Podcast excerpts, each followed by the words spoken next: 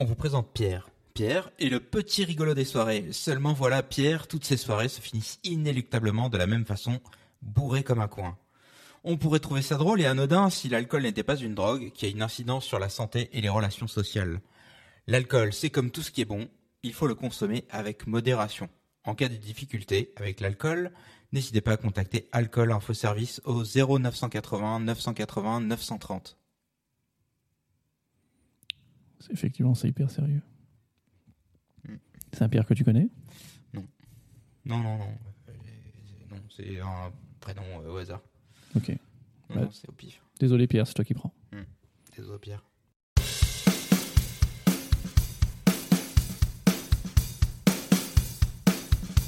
Salut, c'est l'hiver. Salut, c'est le printemps.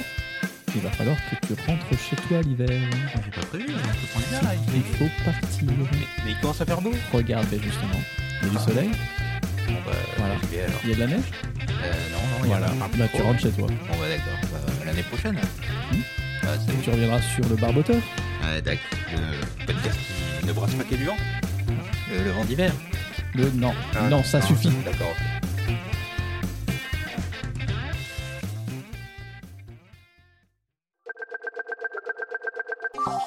Hommage. Le 6 mars 2022, Armand Debelder, deuxième du nom, connu sous le sobriquet de grand-père de la gueuse, nous a quittés, nous laissant en héritage cette légendaire brasserie Trois Fontaines. On tenait à lui rendre hommage. Premier mot Imaginez-vous paralysé depuis un mois. On vous greffe un implant dans le cerveau afin de pouvoir communiquer. Quels seraient vos premiers mots? Pour cet homme suisse de 36 ans, c'était de demander une bière. Régalé de ces houblons riches en goût et en acide alpha tout en laissant moins de matière en cuve. Yakima a breveté le procédé et avec ça, l'espoir d'un Spalt cryo qui s'éloigne. On me dit dans l'oreillette que Rolling Beers vient d'ailleurs d'ajouter du houblon cryo dans ses stocks. Le syndicat est mort, vive le syndicat Le SNBI a changé de nom, mais pas d'acronyme. Le syndicat national des brasseurs indépendants devient ainsi le syndicat national des brasseries indépendantes. On appréciera le caractère inclusif de ce nouveau nom, mais on regrettera la perte de l'humain au profit de l'entreprise. Cahier de recettes. On a découvert un peu en retard, et grâce à une interview de Bière et Moustache, les recettes retaillées Brassam de la brasserie Fauve. C'est bien documenté, bien détaillé, et c'est une belle source d'inspiration pour les quatre recettes disponibles. Agrandissement Simon Lecomte de la brasserie Ammonite a annoncé l'acquisition d'un autre chai plus grand. Et qui dit plus grand dit plus de production. On a hâte. Un collectif de femmes du milieu brassicole a publié une lettre ouverte pour une bière inclusive. Cette lettre nous rappelle combien il nous reste encore du travail, et sur nous, et sur ce secteur qu'on aimerait voir grandir à propos de ce sujet. On est également heureux de voir les initiatives se multiplier, comme le Paris Beer Club qui met à jour son code de conduite, ou des brasserins collab, Bierissima, ou les brasserins Pit Boots. Le changement vient et viendra de chacun d'entre nous.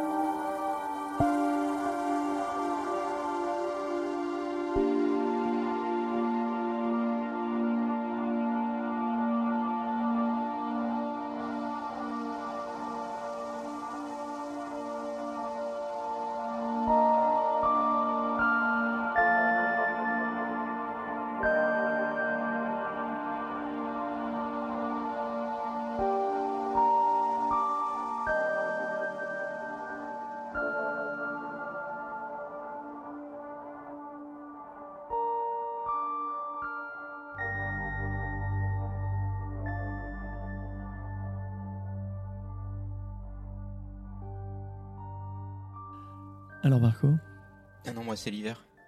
Ah merde. Ouais, ouais, ouais. Et je suis parti d'ailleurs. Ah merde. Non, mais je vais revenir quand même, faut qu'on parle. Effectivement. Ouais, ouais. ouais. Alors, comment s'est passé ton hiver euh, de mars? Mon hiver de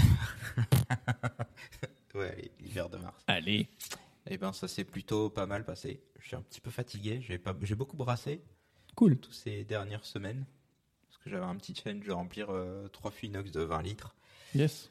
Euh, avec mon petit matériel de brassable que j'avais pas utilisé depuis un petit peu de temps. Et voilà, c'est chose faite. J'avais euh, grosse maille une semaine et demie, deux semaines pour brasser euh, trois fois 20 litres. Oui, parce que tu t'y es pris en avance. Évidemment, en avance, euh, ouais, ouais, très très en avance. Ouais. J'ai réfléchi longuement et puis finalement, bah, j'ai brassé euh, deux semaines avant. voilà. Et ça s'est évidemment toujours très bien passé. J'ai pas explosé mon fermenteur. Euh, Qu'est-ce qui s'est passé d'autre? Il s'est passé plein de choses. euh. Mais ça s'est plutôt bien passé parce qu'au final, le résultat était plutôt cool. Yes. Euh, si ce n'est euh, si ce n'est ça moussait un peu trop aussi. Bon, ça c'est un problème. euh, c'est un problème récurrent. J'ai un problème là-dessus en général sur le, le gaz, le, le trop de gaz. Je suis trop généreux en gaz. Et puis je pense que j'attends pas assez. Et puis voilà. Mais bon, ça c'est un autre problème. Voilà. Et puis sinon. On a dégusté un super truc ce midi. Et ce midi, on a bu euh, un. euh, On va une- sûrement déguster tout à l'heure, ouais, j'imagine. une bière, euh, une bière sans houblon. Une bière sans houblon. Une bière sans houblon qui était, euh, qui est une première pour moi. Eh on, oui. on avait parlé un petit peu. Peut-être tu nous en parleras peut-être après. Je sais On pas. parlera de, Ouais. du sans houblon. Ouais, on parlera du sang houblon. Euh, donc ça c'est plutôt cool. Je par- on parlera aussi du sang ébullition. Du sans ébullition. On est une bière, sans- finalement c'est un mois sans, on peut dire. euh, Je Mm. crois que c'est- on est sans. On est sans. Je vais couper Ouais. ça, c'est nul.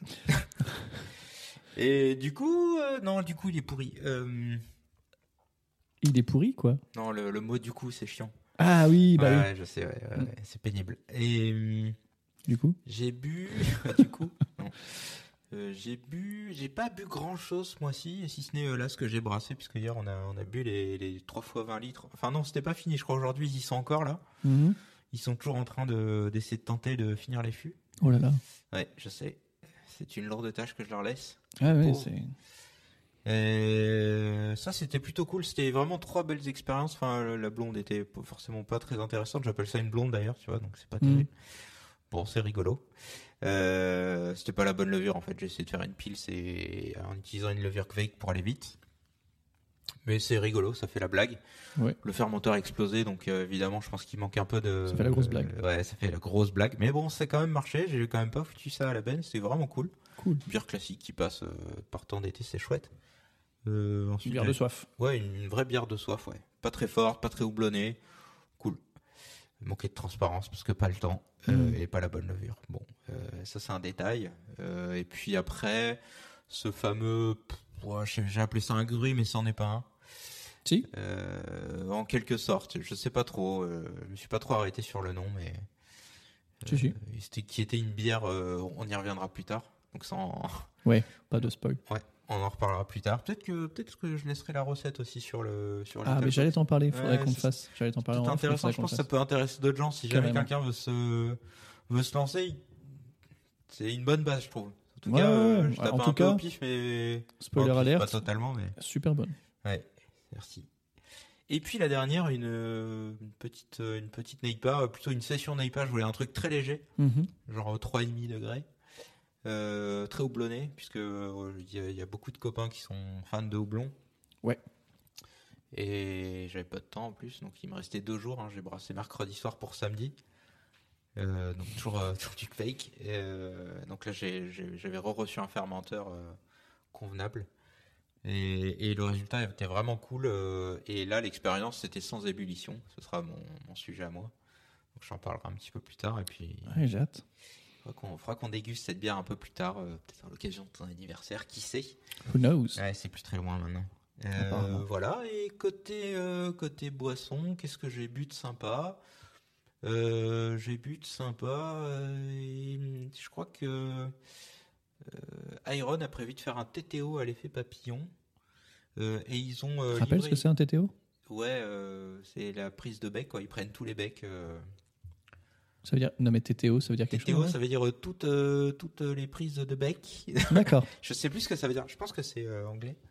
Je sais plus Total. Total. J'ai pas d'autre chose. Voilà.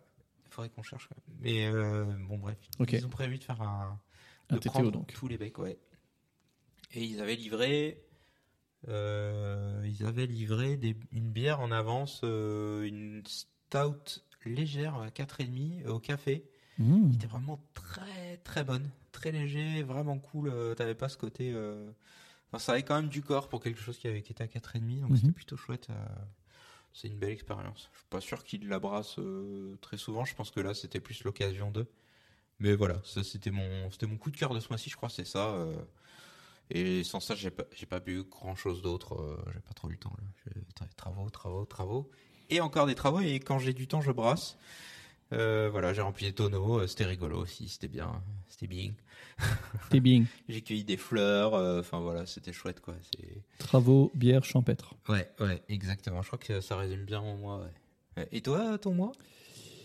Euh, moi, en termes de dégustation, euh, donc j'ai une collègue qui est partie de l'endroit où je bosse. Du coup, elle savait pas quoi prendre en bière. Je lui ai dit, ouais, prends la débauche, au moins c'est facile. Et puis en plus, potentiellement, ils ont des sans-alcool aussi encore euh, au VNB où elle est partie en acheter. Et effectivement, il y avait des cute and sober pour ceux qui voulaient pas prendre avec de l'alcool. Et il y avait une IPA, dont l'image est très belle d'ailleurs. Ça ressemble à, à une femme avec plein de fleurs sur le visage et, et plein de couleurs, très très jolie. Avec Et, un fond blanc. Avec un fond blanc, effectivement. Et la bière était, ma foi, très bonne. Euh, elle a duré même un peu plus longtemps que prévu parce que pendant les heures de travail, j'ai des collègues qui continuaient à terminer leur bière. Chut, On ne citera pas de nom. on ne citera pas de nom. C'est bien dommage. On a des dossiers maintenant. Exactement, mais j'ai des dossiers, je pourrais faire chanter, t'inquiète Ah. pas. Euh, j'ai goûté une Oxypils, euh, une Pils d'Occitanie. Et euh, j'ai goûté euh, la Neipa de la brasserie euh, Les Savoyards, dont je t'avais parlé au deuxième épisode, je crois, quelque chose comme ça. Donc une non-Neipa, qui se buvait aussi, mais pareil, niveau Neipa, euh, j'ai bu des choses qui étaient bien mieux, bien mieux travaillées, bien mieux finies, je trouve. Ça en était pas. Excellent. Ouais, je sais, je sais. Euh, voilà, après j'ai reçu mon manga euh, The Witcher Ronin, donc j'étais content, que j'avais kickstarté. Donc un manga euh, de The Witcher dans l'univers euh, japonais, Mm. avec tous les Oni, qui Ouais. sont des démons, ou les... Pas que les Oni d'ailleurs, les... Des yokai Sinon on a commencé à retravailler le jardin. Ah. Donc, euh, donc spoiler alerte, je comptais en parler euh, pendant euh, mon, mon sujet, mais je vais le dire maintenant. Je vais commencer à planter pas mal de plantes aromatiques aussi, histoire de pouvoir essayer de faire euh, du gruy. Voilà, et on a recommencé également à retravailler au château que je restaure avec euh, mon ami Mathieu et mon ami Nelly. Euh, voilà, c'est à peu près, euh, c'est à peu près mon mois. J'ai refait des sorties sur Bordeaux aussi. Ça faisait longtemps que j'étais pas parti à Bordeaux Centre. Et puis, et puis voilà, voilà, voilà, voilà, voilà. Je viens, je viens de me souvenir, j'étais en train de chercher sur euh, Google là, ce que voulait dire TTO. Oui, Je viens de m'en souvenir euh, sans avoir. euh, sans avoir trouvé la réponse. Je viens de trouver plein de TTO, hein, c'est formidable. Mais il n'y a pas écrit ce que ça veut dire. ça veut dire- Je crois que ça veut dire tap takeover. Oh, Tap takeover. ok. Voilà. Et Effectivement. ça. Et traduit en français, c'est tu, tu piques tous les becs, quoi. Un Ouais. takeover d'étape. Ouais. Takeover. Takeover l'étape, quoi. Ouais, mais c'est ça, mais c'est facile. Bon, bah, voilà.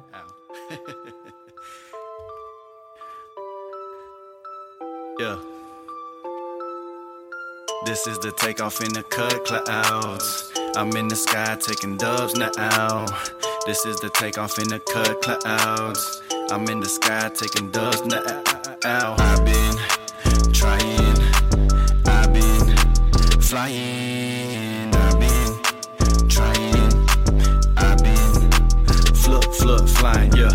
he is for us, who could be against us? This is boasting in the Lord, this is not pretentious. I'll be preaching about Jesus when I'm rocking dentures. All the glory go to God if I forgot to mention.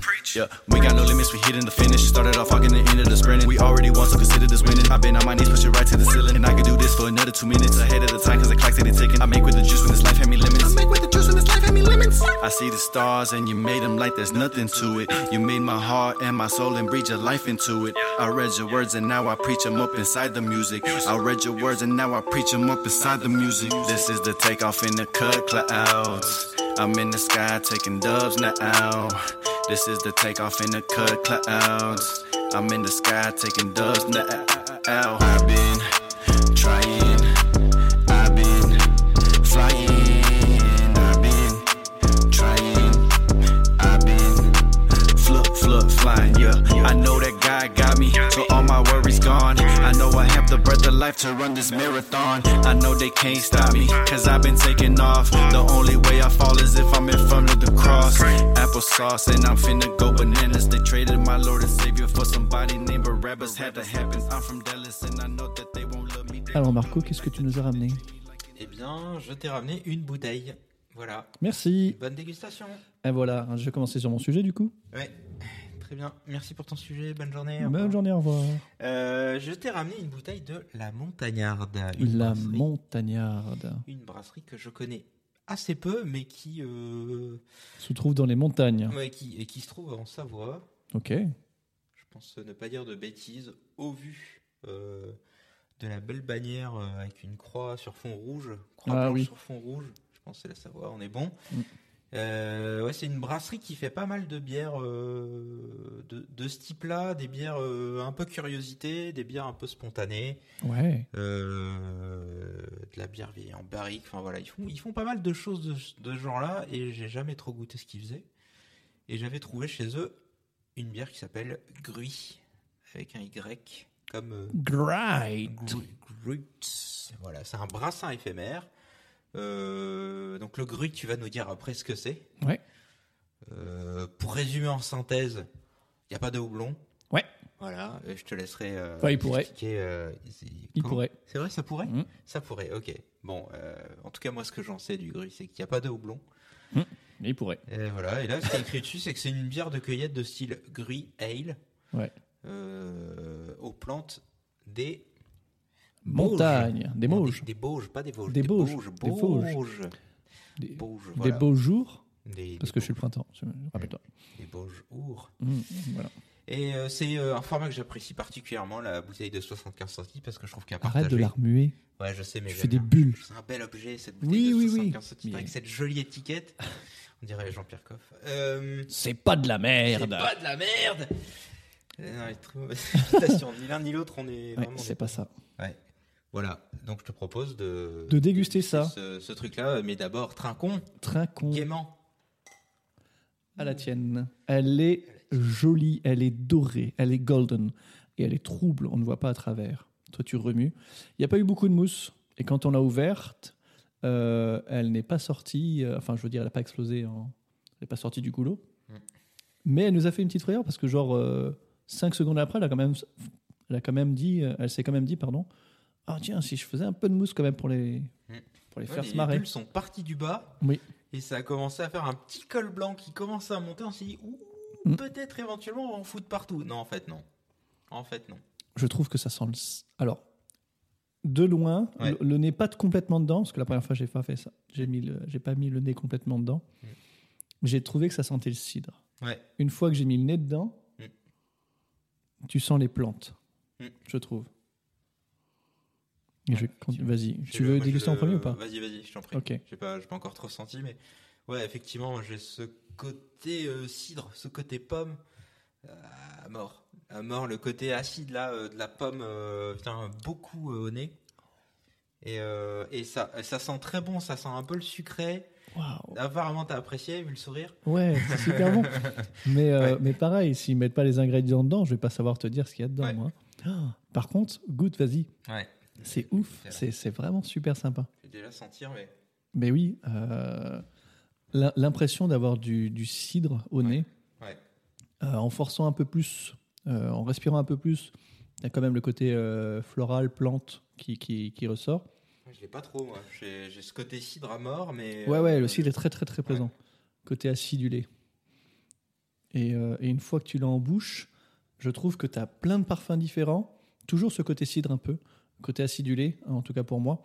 Et après, en, en rétro-olfaction, ou même quand tu l'as encore un peu en bouche, sur le fond de mon palais, sur le fond de ma langue, moi, Ouais. j'avais un parfum, j'avais, euh, j'avais, enfin pas un parfum, j'avais un bouquet de parfums différents qui, qui, qui se mélangeaient à moi. Et donc l'expérience était super sympa. Cependant, je ne saurais absolument pas dire Ouais. de quoi est constitué ce gruy. Mhm. Et c'est super bon par contre. Ouais, j'ai j'ai un côté, j'ai un côté végétal, ouais, sur la fin, et, et ce qui me reste en bouche, c'est un- une saveur que je connais pas du tout, et je saurais pas du tout dire ce que c'est. En tout cas, c'est très intéressant.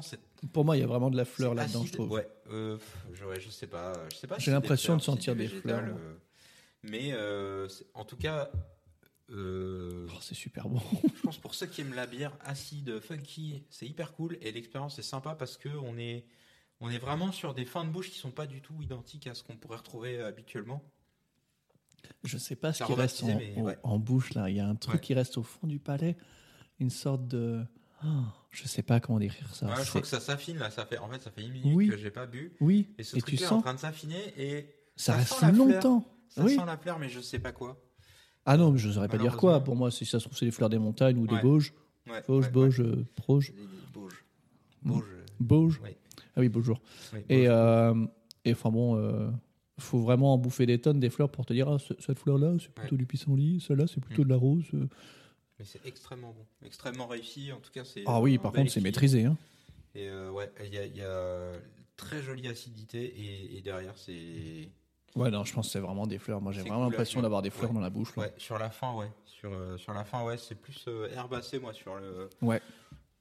Le, milieu. Et, et vraiment, en rétro-olfaction, t'as cette, euh, la fleur là, qui revient tout le Mm. temps et qui s'affine en plus. Mais tu vois, en, tant- en tant qu'herbe, on sent Ouais. pas, on sent pas des aromates que tu pourrais avoir dans la cuisine. On sent pas de thym, on sent pas de romarin, on sent pas de, Non, non, rien de tout ça. de laurier, tout ça. Donc Ouais. c'est vraiment, c'est pour ça que je suis plus parti sur la fleur Mm. parce que c'est pas des, des c'est pas des épices, c'est pas des arômes que j'ai l'habitude de Ouais. connaître. Mm. Et euh, j'ai goûté euh, de temps en temps une ou deux fleurs dans des repas euh, Ouais. gastro un peu. J'avoue que j'étais un peu surpris euh, tout au départ. Bon, ça fait quelques années déjà maintenant, c'est un peu commun, mais Ouais. mais au début ça pouvait surprendre. Et et, et mon cerveau me dit, eh, peut- peut-être ça ressemble à ça quand même. Mm. Bon après c'était vieux donc. Mais non, très très très très très sympa.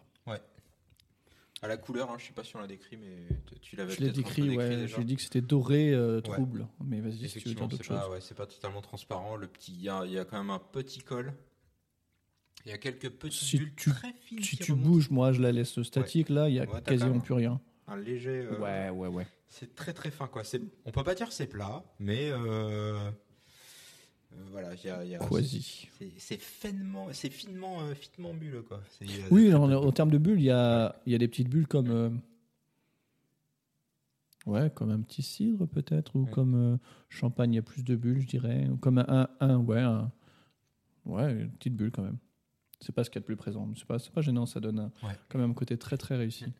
Très intéressant. Mm, mm, mm. J'aimerais bien en savoir plus sur le gris. Eh bien, allons-y, allons-y. Allez, je vais te parler du gruy, Oui. euh, Marco. Dis-moi Gruy, l'avant houblon. Et oui, parce qu'il y a eu le houblon et avant ça, il y a eu le gruy. La bière telle qu'on la connaît aujourd'hui est un savant mélange d'eau, de malt, de céréales, de levure et de houblon. Ce dernier, le houblon, est souvent honoré sur les illustrations qui parlent de bière ou de brassage, sur les étiquettes des bières elles-mêmes, ou encore même sur les logos d'excellents podcasts comme le Barboteur. Il y en a plein. C'est trop génial. Non, c'est surtout le Barboteur. Allez. Cependant, et tu le sais déjà, le houblon est un petit genou ou une petite jeunette, puisqu'on parle des cônes euh, qu'on utilise et que c'est la femelle, la plante femelle, Ouais. euh, dans la recette. Avant la bière, on parlait de cervoise. Ou en parlait-on Je ne saurais le dire. Ce que je vais te dire, c'est que avant le houblon, il y avait le gruy. Le gruy, c'est un mélange de plantes que l'on va ajouter à la bière. Par plante, on entend épices. Ok Ok. Le gruy est souvent composé d'au minimum trois plantes différentes afin de respecter une chimie pour faire de la bière ce qu'elle est. On retrouve souvent cette combinaison dite standard, donc euh, l'achillée millefeuille ou l'aquilée millefeuille, je ne sais pas comment on prononce, Mhm. ou qu'on peut appeler millefeuille également. Le piment royal ou myrte des marais, myrte du barban ou pour les Canadiens, euh, boissambon ou lyrique baumier. Et enfin, le romarin sauvage. Donc ça, ce sont les trois plantes que tu retrouves normalement à la base de n'importe quel gruy qui mérite son nom. C'est ça plus d'autres choses. potentiellement. Ça peut être ça de base, Ouais. et euh, d'après ce que j'ai lu, je sais plus si j'en ai parlé dans ce reportage, mais d'après ce que j'ai lu, ça de base, ça donnait des petites bières rapides à faire et euh, rapides à consommer. D'accord. Voilà. Pendant des siècles, les brasseuses, car oui, à l'époque c'était les femmes qui majoritairement brassaient, ont pu élaborer des gruys à partir de plus de 64 plantes différentes. Celles-ci peuvent se regrouper et quantifier en quatre catégories. 50% d'elles pour leur côté aromatique, 20, pardon, 38% pour leur amertume, 53% pour leur qualité antiseptique et 47% pour leurs propriétés médicinales ou, selon les croyances, leur vertu magique. Alors tu vas me dire, ça fait plus de 100%. Évidemment, euh, les plantes ne se limitaient pas qu'à une catégorie. Des fois, elles en avaient 2, 3, 6, 12. Ces quatre particularités étaient donc recherchées chez les brasseuses pour faire leur ale, leur gruit ale, d'où le nom. C'est comme ça qu'on les appelait, en tout cas euh, euh, dans euh, l'anglo-saxonie. L'anglo-saxophonie, j'imagine. Parce que en France ou en Gaule ou en ce qu'on pourrait considérer comme étant la France, est-ce qu'on parlait de cervoise J'ai pas recherché ce truc-là, donc je Ouais. sais pas si gruit ale égale. Enfin, si j'ai recherché, mais je pas trouvé. J'ai pas recherché très longtemps. Mhm. Je sais pas si gruit ale égale cervoise ou si c'est encore deux choses différentes. Parce que pour moi, cervoise, tel que mon folklore me l'imaginait, Mhm. c'était effectivement euh, la bière des Gaulois et c'était sûrement sans houblon. Mais est-ce que c'était la même chose? Je Ouais, ne y a saurais le dire encore d'autres subtilités sur les céréales ou. Ouais, peut-être. Ouais, ok. Je sais pas. Et si ça se trouve, c'était absolument avec du miel ou Mhm. je sais pas du tout. Ok. Ces quatre particularités étaient donc recherchées chez les brasseuses pour faire leur ale. Aujourd'hui, le houblon remplit entièrement ces quatre fonctions, mais il n'est pas le seul. Mm. Euh, Il y a également l'angélique, il y a l'absinthe, il y a les baies de genièvre et il y a l'origan. Ça, c'est euh, la fonction antiseptique, hein, c'est ça? Non, c'est les quatre fonctions que je t'ai citées, c'est-à-dire aromatique, amertume, antiseptique et euh, propriété médicinale. Donc propriété médicinale, c'est bien, bien plus vaste. Mm. Euh, mais voilà, euh, les quatre plantes que je viens de te citer pourraient très bien remplacer le houblon pour ce qu'il fait. D'accord. Histoire, et ça va être la partie la plus longue et la plus intéressante de ta vie. L'histoire du gruy, ou plutôt de sa presque disparition, est très intéressante. Alexandre Bresset reprend avec l'aimable permission de son auteur Stephen Harold Bunner l'histoire que je vais te conter. Mm. Si je te parle d'Internet aujourd'hui, ça va te paraître inconcevable, à toi comme à moi, que ça puisse être un jour oublié, Internet. C'est tellement euh, dans nos vies, euh, c'est tellement mondial, que si je te dis Internet demain, je te donne le mot, tu sais pas ce que c'est, ça te paraît improbable. Eh bien, nos ancêtres pensaient la même chose du gruy. C'était tellement commun, courant pour tout le monde, que jamais ils n'imaginaient que ça tomberait dans l'oubli. Et or, euh, il y a quelques numéros de ça. Moi, je savais te parler de cervoise, mais je savais pas te dire qu'il y avait du gruy. Je ne savais pas ce que c'était. Et j'ai dû trouver un numéro. euh, enfin, j'ai dû trouver un. Je sais plus à quelle occasion que je t'ai parlé de gruy, mais en tout cas, je t'ai parlé de gruy. Mm. Et, et tu croises quelqu'un dans la rue, sauf si c'est un, un biérologue confirmé ou un amateur, etc. Tu lui dis, ah, c'est quoi du gruy? Limite, il va te dire, euh, je s'appelle Groot, mais euh, ça ira pas plus loin. C'est comme des fruits, mais avec un G. Oui, aussi, aussi. Mais sinon. Mais c'est pas ça. Mais c'est pas ça. Cependant, euh, pendant des siècles, la bière, c'était au gruy. Dans un peuple au Moyen-Âge, dans toute l'Europe continentale, tu demandes une bière, tu l'as au gruy. Les bières houblonnées sont donc apparues bien plus tard, jusqu'à dominer vers 1750 après Jésus-Christ. Et le gruy de survivre dans quelques endroits jusqu'à la Seconde Guerre mondiale. Donc à, à partir de la Seconde Guerre mondiale, ça a vraiment presque disparu. Redire les choses d'une autre façon, toujours très Avec intéressant des gestes. avec des gestes. Là, j'avais la main qui faisait un Ouais, peu ouais. le moulin. Le moulin. Beaucoup pensent que le houblon a été ajouté à la bière pour son amertume et ses qualités de préservation. Cependant, la vérité est ailleurs. Le gruy est à la base, comme je l'ai dit plus haut, une combinaison de trois herbes, millefeuille, piment royal, romarin sauvage. Les brasseurs ont ensuite ajouté leurs herbes comme des baies genévrier, du gingembre, des graines de carvi, de la noix de muscade, de la cannelle, etc. afin de créer des saveurs uniques. Si on n'a pas de recette médiévale de nos jours, c'est que, à l'image de la recette du Coca-Cola, du Pepsi-Cola ou encore du Bretz-Cola, le secret était bien gardé. Chacune de ces herbes de base est aussi utilisée seule et les écrits nous disent que fermentées, elles avaient un fort pouvoir enivrant. Alors pour comprendre pourquoi le houblon a remplacé le gruy, il est important de rappeler, si tant est qu'on en avait déjà connaissance, les propriétés d'une gruite ale, une ale au gruy, ou une cervoise, je ne sais toujours pas. C'est une boisson très enivrante et hautement aphrodisiaque lorsqu'elle est consommée en bonne quantité. Elle stimule l'esprit, entre guillemets, je ne sais pas trop ce que ça veut dire, mais elle stimule l'esprit, rend euphorique et augmente les pulsions sexuelles. Oui, ne me regarde pas comme ça. Je, je- je sais ce qu'on est en train de boire. ne, ne me regarde pas comme ça. Notre bière moderne est bien différente, en effet, comme je te l'ai déjà exposé lors de mon sujet sur le houblon. La bière houblonnée est donc soporifique et a de grandes quantités de composés œstrogéniques. Tu te souviens que je t'avais dit que le cône de houblon était utilisé depuis des millénaires dans les thérapies naturelles de remplacement d'œstrogènes, peut-être pas en ces termes. Et pour aider les insomniaques, rappelle-toi, le houblon sous l'oreiller. Ou même les gens qui chantaient quand ils cueillaient pour pas s'endormir, etc. etc. La bière, avec son niveau élevé d'oestrogènes végétaux, est une bonne boisson euh, pour les femmes ménopausées et par opposition plutôt mauvaise pour les hommes. En un mot comme en mille, trop consommer de la bière peut faire bander mou plus tard dans sa vie. En fait, il existe en Angleterre un état bien connu appelé le Bros Droop, je t'en ai parlé à midi. Ouais. Droop, prouvant, droop pardon, D-R-O-O-P, pouvant se traduire par affaissement, tombant, qui se fane. Cette condition est régulièrement contractée par les barman et brasseurs après des années d'exposition aux bières et aux houblons. Ouais, Je suis désolé. Le houblon, lorsqu'il a commencé à être suggéré comme unique additif, additif pardon, à la bière, a été amèrement, lol, combattu. Amèrement houblon. Super Ah drôle. oui, non, elle, est drôle. Elle est drôle. Oui, très drôle. Et elle était comme ça dans le texte. Ah, bah, Je, je- j'ai- je l'ai réécrit en faisant genre c'est moi qui avais fait la blague. Mais euh, dans le texte, c'était comme ça. À l'époque, on pensait qu'il était malsain en tant qu'ingrédient principal dans le brassage. Et l'introduction de ce dernier a été combattue par le biais de législatures, de proclamations de royauté, d'écrits de médecins généralistes et d'édits de l'Église. Donc euh, bagarre contre le houblon. Mais le plus intéressant, c'est en Allemagne, dans l'archevêché de Cologne. L'achat ou la fabrication de bière houblonnée était strictement interdite et sévèrement sanctionnée. Et pour cause, il faut savoir que la fabrication du gruy était un privilège qui était exploité ou accordé par l'archevêque et les évêques, ce qui, tu t'en doutes, leur faisait une manne financière importante. Il y avait un véritable monopole ecclésiastique.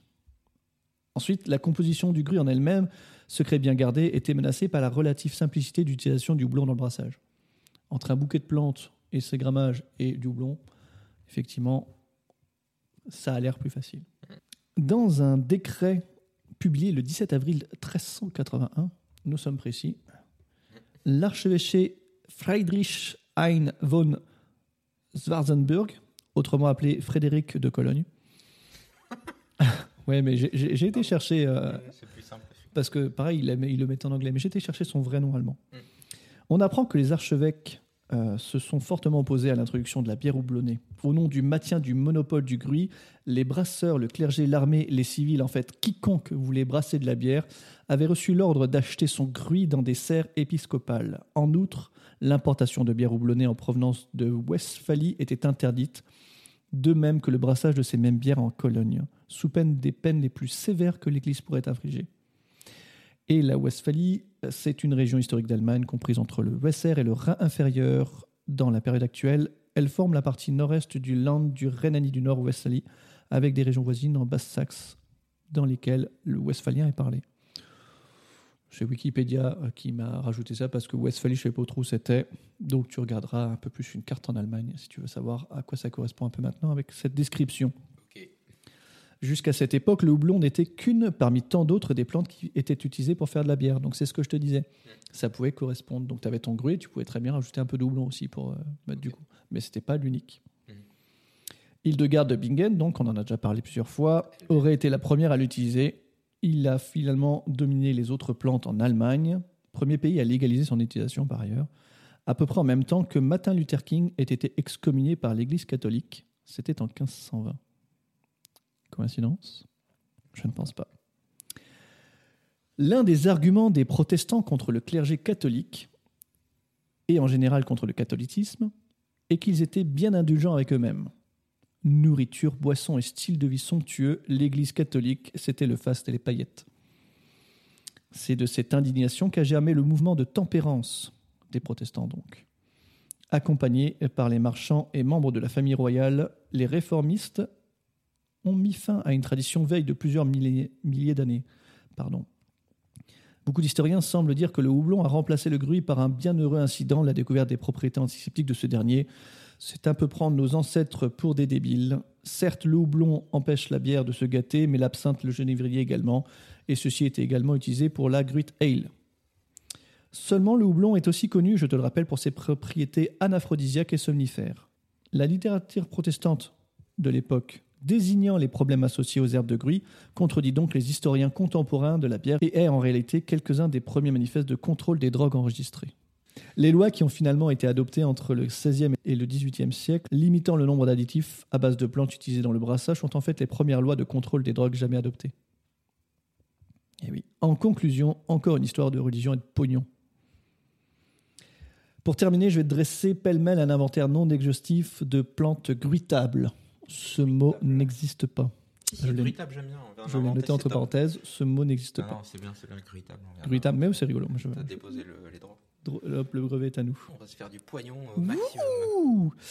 On peut donc faire de la bière avec les trois plantes de base, je rappelle, piment royal, millefeuille et romarin sauvage, auxquels on peut ajouter et ou remplacer, parce que c'est les trois plantes de base, mais effectivement, on peut ne pas du tout les utiliser, utiliser, très- utiliser les trois plus autre chose, ou remplacer même certaines. D'accord. Mais de base, on dit que c'est quand même les trois de base. Ok. De base. À la base, quoi. À la base. Très bien. Donc des baies de genévrier, de l'absinthe, de la bruyère, de la réglisse, de la sauge commune, de l'angélique, de l'anis et bien d'autres dont je ne connais pas le caractère historique.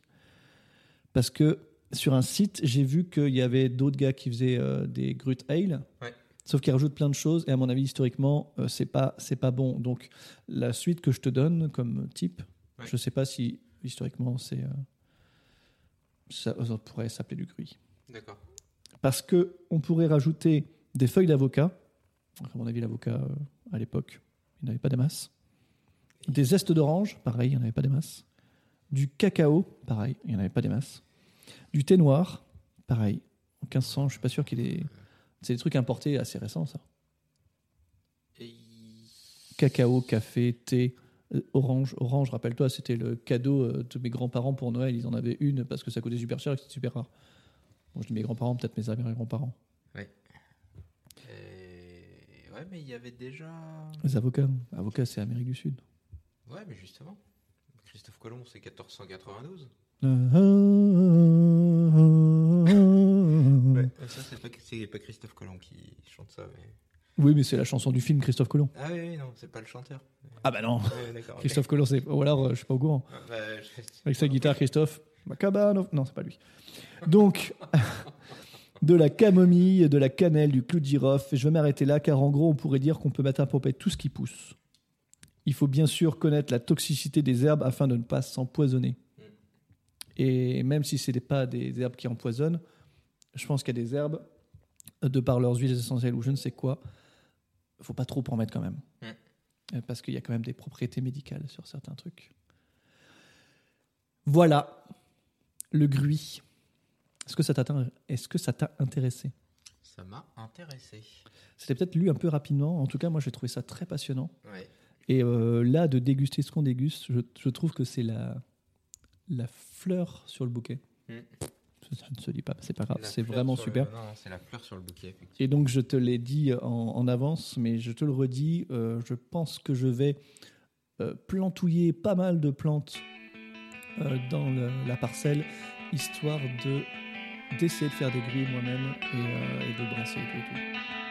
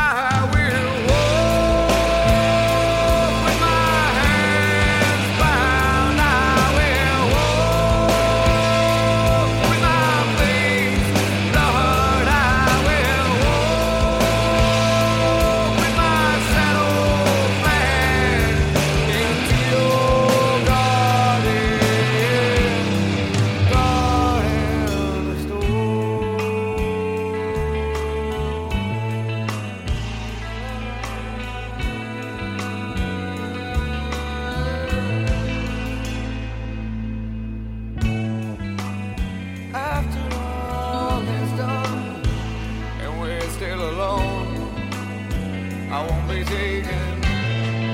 And I'll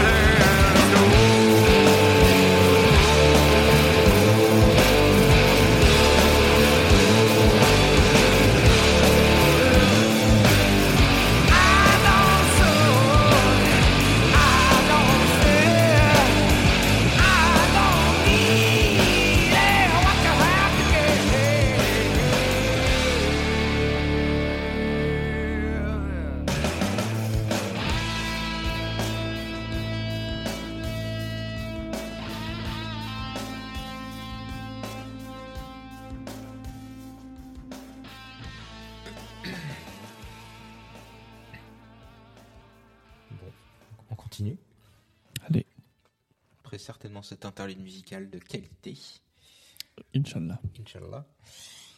Eh bien, euh, puisqu'on est dans le sans, ou plutôt euh, dans le avec, puisque j'avais une vision euh, du gris qui était plutôt dans le sans houblon, au Mhm. final, c'est plutôt avec d'autres choses que du houblon, Ou, ou, du avec, avec autre chose que du houblon. Euh, très intéressant. Effectivement, on a une discussion en off qui était passionnante, qu'on a totalement Pas enregistré, pas parce qu'on est des cons. du tout. Hein La spontanéité, on n'aime pas Ouais. trop ça. On préfère euh, parler comme des cons en lisant des trucs. Mm. Et dès qu'on est spontané, on se dit, ah, faut pas enregistrer ouais, ça, ça risque de pas les lui, c'est pas intéresser. terrible. pff. Ouais, ouais, c'est vraiment pas Mm. terrible. Et euh, non, mais ce ce qui est, ce qu'on, euh, moi, ce que je dis en synthèse, c'est que je trouve dommage qu'on n'ait pas plus de gruy, euh, de, de bière sans houblon, avec des choses plus intéressantes, euh, puisqu'on va sans cesse chercher des nouvelles saveurs dans des nouveaux houblons Mhm. hypothétiques qui nous viennent de l'autre bout du monde en cryo. euh, c'est très bon, hein, attention, c'est pas ce que je dis. Je suis, je suis, je suis Ah, on est des- plutôt fan des premiers hein. fans de ce truc-là. Mais il y a d'autres choses à aller chercher. et aujourd'hui, on s'en rend bien compte aujourd'hui, Ouais, je trouve. hein. Aujourd'hui, c'est effectivement. Parce que déjà, ta bière à toi, Ouais. elle- c'est super bonne. Elle est un peu différente, ouais. Elle est différente, Ouais, certes. On va en parler peut-être après, une fois qu'on aura fini nos Exactement. Ouais. Mais alors, la montagnarde, là, oh là ouais, c'est un- une un grand pépite. cru, hein. ouais. Ouais, c'est- je suis d'accord, c'est très très bon. Ah, c'est parce que tes plantes viennent du jardin, Oui. pas des Bauges. Ah bah ça. non, ça vient pas des, Ah bah, c'est pour ça. ça vient de mon jardin, quoi. C'est Mhm. Bah, c'est ouais, pas les Bauges. quoi. Voilà, c'est moins en altitude, quoi. C'est moi, ça- assurément. Oui. Ah. La basse Charente, ça vient, ça. Oh. Eh oui. euh, oh j'ai bu de ça. Un- une Oh. euh, Ah un oui, léger- j'ai un léger Roland. Mais bon. Bien, je vais peut-être te parler de mon sujet. Puisqu'on est dans le sang, euh, et que pour une fois, euh, tu m'avais donné ton sujet. euh, bon, j'avais déjà ce sujet en tête. Je vais pas, je vais pas dire trop de bêtises. Euh, moi aujourd'hui, j'ai choisi de te parler d'un sujet qui fait débat chez les brasseurs, chez les brassams Mhm. Qui est pas euh, le houblon. Là, il n'y a pas de débat. Aujourd'hui, euh, tout le monde s'accorde à dire il faut mettre du houblon. Et... euh, On l'entend. Oui, on a des pieds télescopiques d'au moins 6 mètres. Ouais, je pense Et que, euh, Marco était euh, sans mentir, penché, il, il le était en menton bas. sur la table. Ouais, il- il- il- je viens de le monter, il était donc tout en bas. Je viens de le monter et je viens de gagner 3 cm. Il est Deux à doigts. fond. Il est à fond. Ouais, mais tu seras un peu moins Ah penché ouais, peut-être. Je serais peut-être peut-être moins le- mal au dos. Exactement. La bouche plus dans le micro. Et en effet, Pardon, du coup. donc voilà, ce- la hauteur de ce micro faisait également débat, tout comme le sujet euh, dont je vais te parler aujourd'hui. C'est une chose qui euh, paraît immuable quand tu commences à brasser, un truc euh, proprement irréfutable dans un processus de brassage. Euh, je ne te parle pas de la phase d'empattage, je te parle pas non plus de la filtration. La débauche. Et non, Ah merde, non, non, c'est pas la débauche. Je ne vais pas non plus te parler de la fermentation, qui a fait péter mon fermenteur, mais de l'ébullition. Ok. Ou de Pluco, de plus, Pluco. De Pluco. Ouais, Pluco, Pluco citron. Pluco, Ouais, c'est Pluco citron. Ouais. Non, non, non, de plutôt euh, pourquoi la, faire? Et, et pourquoi ne pas la faire? En gros, la faire en pleine conscience. Oui. Voilà, c'est beau, je trouvais ça beau comme terme, en pleine conscience. Mhm. Oui, oui, tu as bien entendu. Pourquoi ne pas faire d'ébullition? Eh bien, ça m'intéresse grandement. Ah, alors l'ébullition, c'est quoi Jamie? J'ai pas écrit Jamie, mais je viens de le rajouter, je trouve ça bien. Ouais. Euh, Je crois que c'est juste Jamie, c'est pas, c'est pas Jamie. Yeah, Jamie, ouais. Jamie, hein. Je sais plus, il faut que je regarde. Donc pour le resituer dans les étapes de brassage, c'est le moment où l'on va porter à ébullition, d'où le terme, l'eau qui a récupéré les bons sucres des bonnes céréales Oui. qu'on appelle dans le bro game le mou. Euh, Ok. Voilà. Je réexplique pas avec des gestes, c'est pas la peine. hein. Mm. À cette étape-là, l'enjeu est multiple. On a, premier enjeu, stériliser le mou, ça c'est ce qu'on connaît à peu près tous, Mhm. en limitant ainsi au maximum la présence de bactéries et de levures indigènes. Tu vas purifier par le feu euh, donc euh, ton mou, mais aussi euh, on va empêcher un truc qui s'appelle le, le diméthylsulfide, le DMS, un truc qui a une odeur de légumes cuits, de maïs plus souvent, euh, ou de céleri, ou euh, de légumes cuits comme euh, ouais, le chou, le pané. Donc c'est pas une odeur terrible, hein. voire même parfois il paraît de crustacés. Donc, euh, bon, quand ça sent la mer, Ouais, effectivement. ça donne pas vraiment envie. Je Ouais. tiens à préciser quand même Ouais. que le jeu d'acteur est là. C'est-à-dire que tu lis Ah oui. ton article, tu vis ton truc. Tu, Je- tu t'es- je- tu faisais des grimaces quand tu faisais les je- c'était génial. Parce que ça se voit. Ah hein, oui. je suis persuadé que ça se voit. Deuxième enjeu, euh, supprimer les protéines de la bière. Les protéines, c'est euh, ce truc euh, qui va se qui va s'agglomérer là, qui va faire plein de petites particules dans le mou. Mhm. Euh, donc ça, ça aura pour effet de, euh, en fait, les supprimer, c'est plutôt les regrouper. Et le but, c'est de bah, rendre limpide ton, ton, ton mou. Euh, avant, avant quand même de le ressouiller derrière avec, euh, avec ces, ces levures porcines qui vont en foutre partout. euh. Mhm. C'est pas des levures porcines, hein. c'est pas des levures de porc, c'est des vraies levures, mais c'est juste je trouvais ça rigolo le jeu de mots avec euh, voilà. Les levures elles font bon, des cochonneries du coup. euh, D'accord, ok. du coup c'est drôle. oui, je l'avais pas saisi. finalement c'est pas terrible. Si, si, non, c'est très bien. Ensuite, si tu mets du houblon, tu vois, j'avais déjà anticipé, comme tu m'avais donné ton sujet. Yes. Voilà, j'ai pu anticiper. Ça va isomériser les acides du houblon. Ça veut dire quoi déjà, isomériser? Isomériser, bah, en fait, ça va, euh, ça, ça va euh, euh, donner l'amertume. à ton Ok, houblon. ok. Voilà, isomériser, en fait, ça va euh, Ok. très, très simplement, ça va donner l'amertume euh, à ton mou et ça va aussi protéger les, les désinfections indigènes. Voilà, ça va empêcher. Donc, côté antibactérien du houblon. ouais, exactement. Ça va activer l'effet antibactérien Hmm. du houblon. Aussi, euh, dire que l'ébullition, c'est euh, une pratique courante au sein du brassage, c'est un doux euphémisme. Et pourtant, comme le dirait Jeremy Clarkson, ah, j'ai réussi à le placer, je suis pas, pas Ah. fier, à qui je tends à imiter le galbe abdominal légendaire, L'ébullition. est au brassage ce que Verstappen est à la Formule 1, Alpine est à Renault, Jaguar est au voleur. En un mot, essentiel, comme en quatre, mais finalement pas obligatoire. C'est vrai qu'il aime pas trop Verstappen, je crois. Ouais.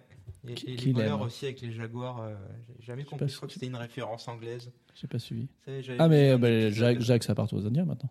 Ah, je, ouais, Mais mais je alors, crois- hein. non, c'était pas ça l'histoire Ah non, c'est voleurs, pas ça C'était avant ça. Ah, mais quand, dans un Top Gear, là, où Ouais, ouais, ouais, il fait du voleur en. Jag Ah, peut-être, ouais. Qui vole un tableau dans une Jaguar. Ouais, et- ça me dit quelque chose. Voilà, il y a cette histoire-là. Bon, il y a peut-être un private joke euh, anglaise. Ouais, certainement. Bref, j'ai placé Les Anglais la qui nous écoutent euh, nous expliqueront. Ouais, si nous- Euh, Je te propose donc un voyage Yes. all inclusive vers ce monde de la raw ale. C'est comme ça qu'on dit en anglais. Ouais, Raw comme euh, ale. Il y a beaucoup de raw food aussi. Voilà. Ou plutôt, en bon français, bière crue. Donc on parle de la grit, la grit ale à la raw ale, c'est génial. Ouais, Je ouais. suis trop fier de cet épisode. Bon, il y avait un jeu de mots avec euh, bière crue, euh, qui l'eût cru. Parce que ça rime, parce que bon, c'est le même mot. euh, voilà, Ah bah c'est une rime riche, hein. Ouais, même mot à ah, la fin, c'est très drôle, riche. drôle. Donc, euh, ma question, ma question pour entrer dans ce voyage de, de la Roll Ale All Inclusive, Yeah. c'est pourquoi diable faire bouillir son mou Pourquoi est-ce que finalement on fait bouillir ce truc-là Mais pour toutes les raisons que tu as citées avant. Oui. Ouais, Mais- au final, parce que justement, je vais essayer de désamorcer un petit peu toutes les, tout ce que j'ai dit un petit peu avant. Mhm. Ça paraît euh, logique, normal de bouillir. Mais au final, on va voir dans les différents points que je vais essayer de te démontrer euh, pourquoi est-ce qu'on pourrait finalement s'en passer. Pourquoi c'est de la merde? Ouais. De la- Non, je vais pas le faire, je le fais encore moins bien, je crois. Le premier sujet, c'était euh, l'ébullition, c'était pour euh, aseptiser euh, Mhm. voilà, ton mou.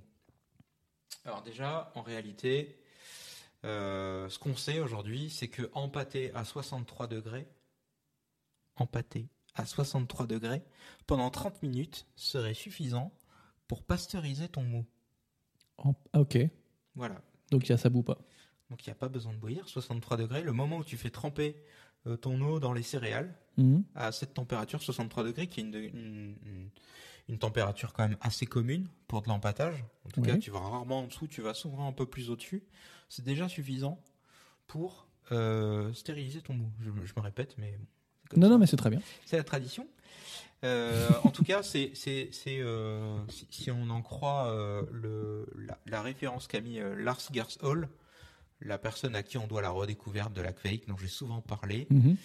euh, et qui qui euh, nous renvoie vers un lien euh, pour la stérilisation du lait, où le lait serait sté- stérilisé à 63 degrés pendant 30 minutes. Ce serait déjà du lait stérilisé. Le côté UHT ou le côté thermisé? Je fais pas la, je fais pas la différence. Ok, c'est des différences de température, Ouais. du coup je les connais pas non plus. D'accord. Ok. Mais en tout cas, il considère que à cette température-là, pour euh, euh, pas en brique, mais euh, euh, pas bouillie, mais du coup en casserole, Ouais, en, en batch, donc Mhm. un lot dans, dans une casserole à 63 degrés pendant 30, 30 minutes suffirait à stériliser. D'accord. le mou. Donc voilà, il fait référence à ça. En général, l'empâtage dure au moins une heure à ces températures-là. Et aussi, il se trouve que euh, le fameux diméthylsulfide, le DMS, dont Mhm. je t'ai parlé tout à l'heure, et notamment le précurseur, le SMM, qui est en fait le S-méthylméthionine.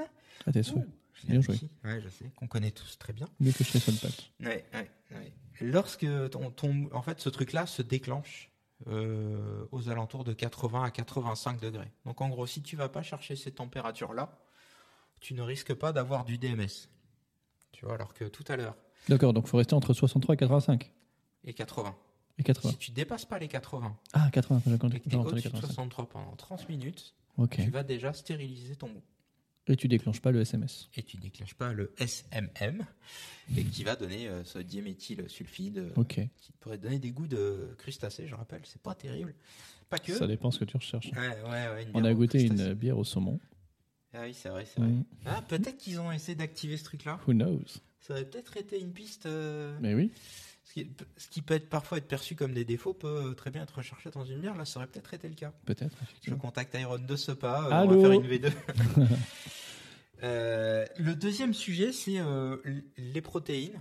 Je sais pas si tu te souviens, on parlait tout à l'heure d'agglomérer les protéines Ouais. euh, pour euh, rendre un mou plus limpide.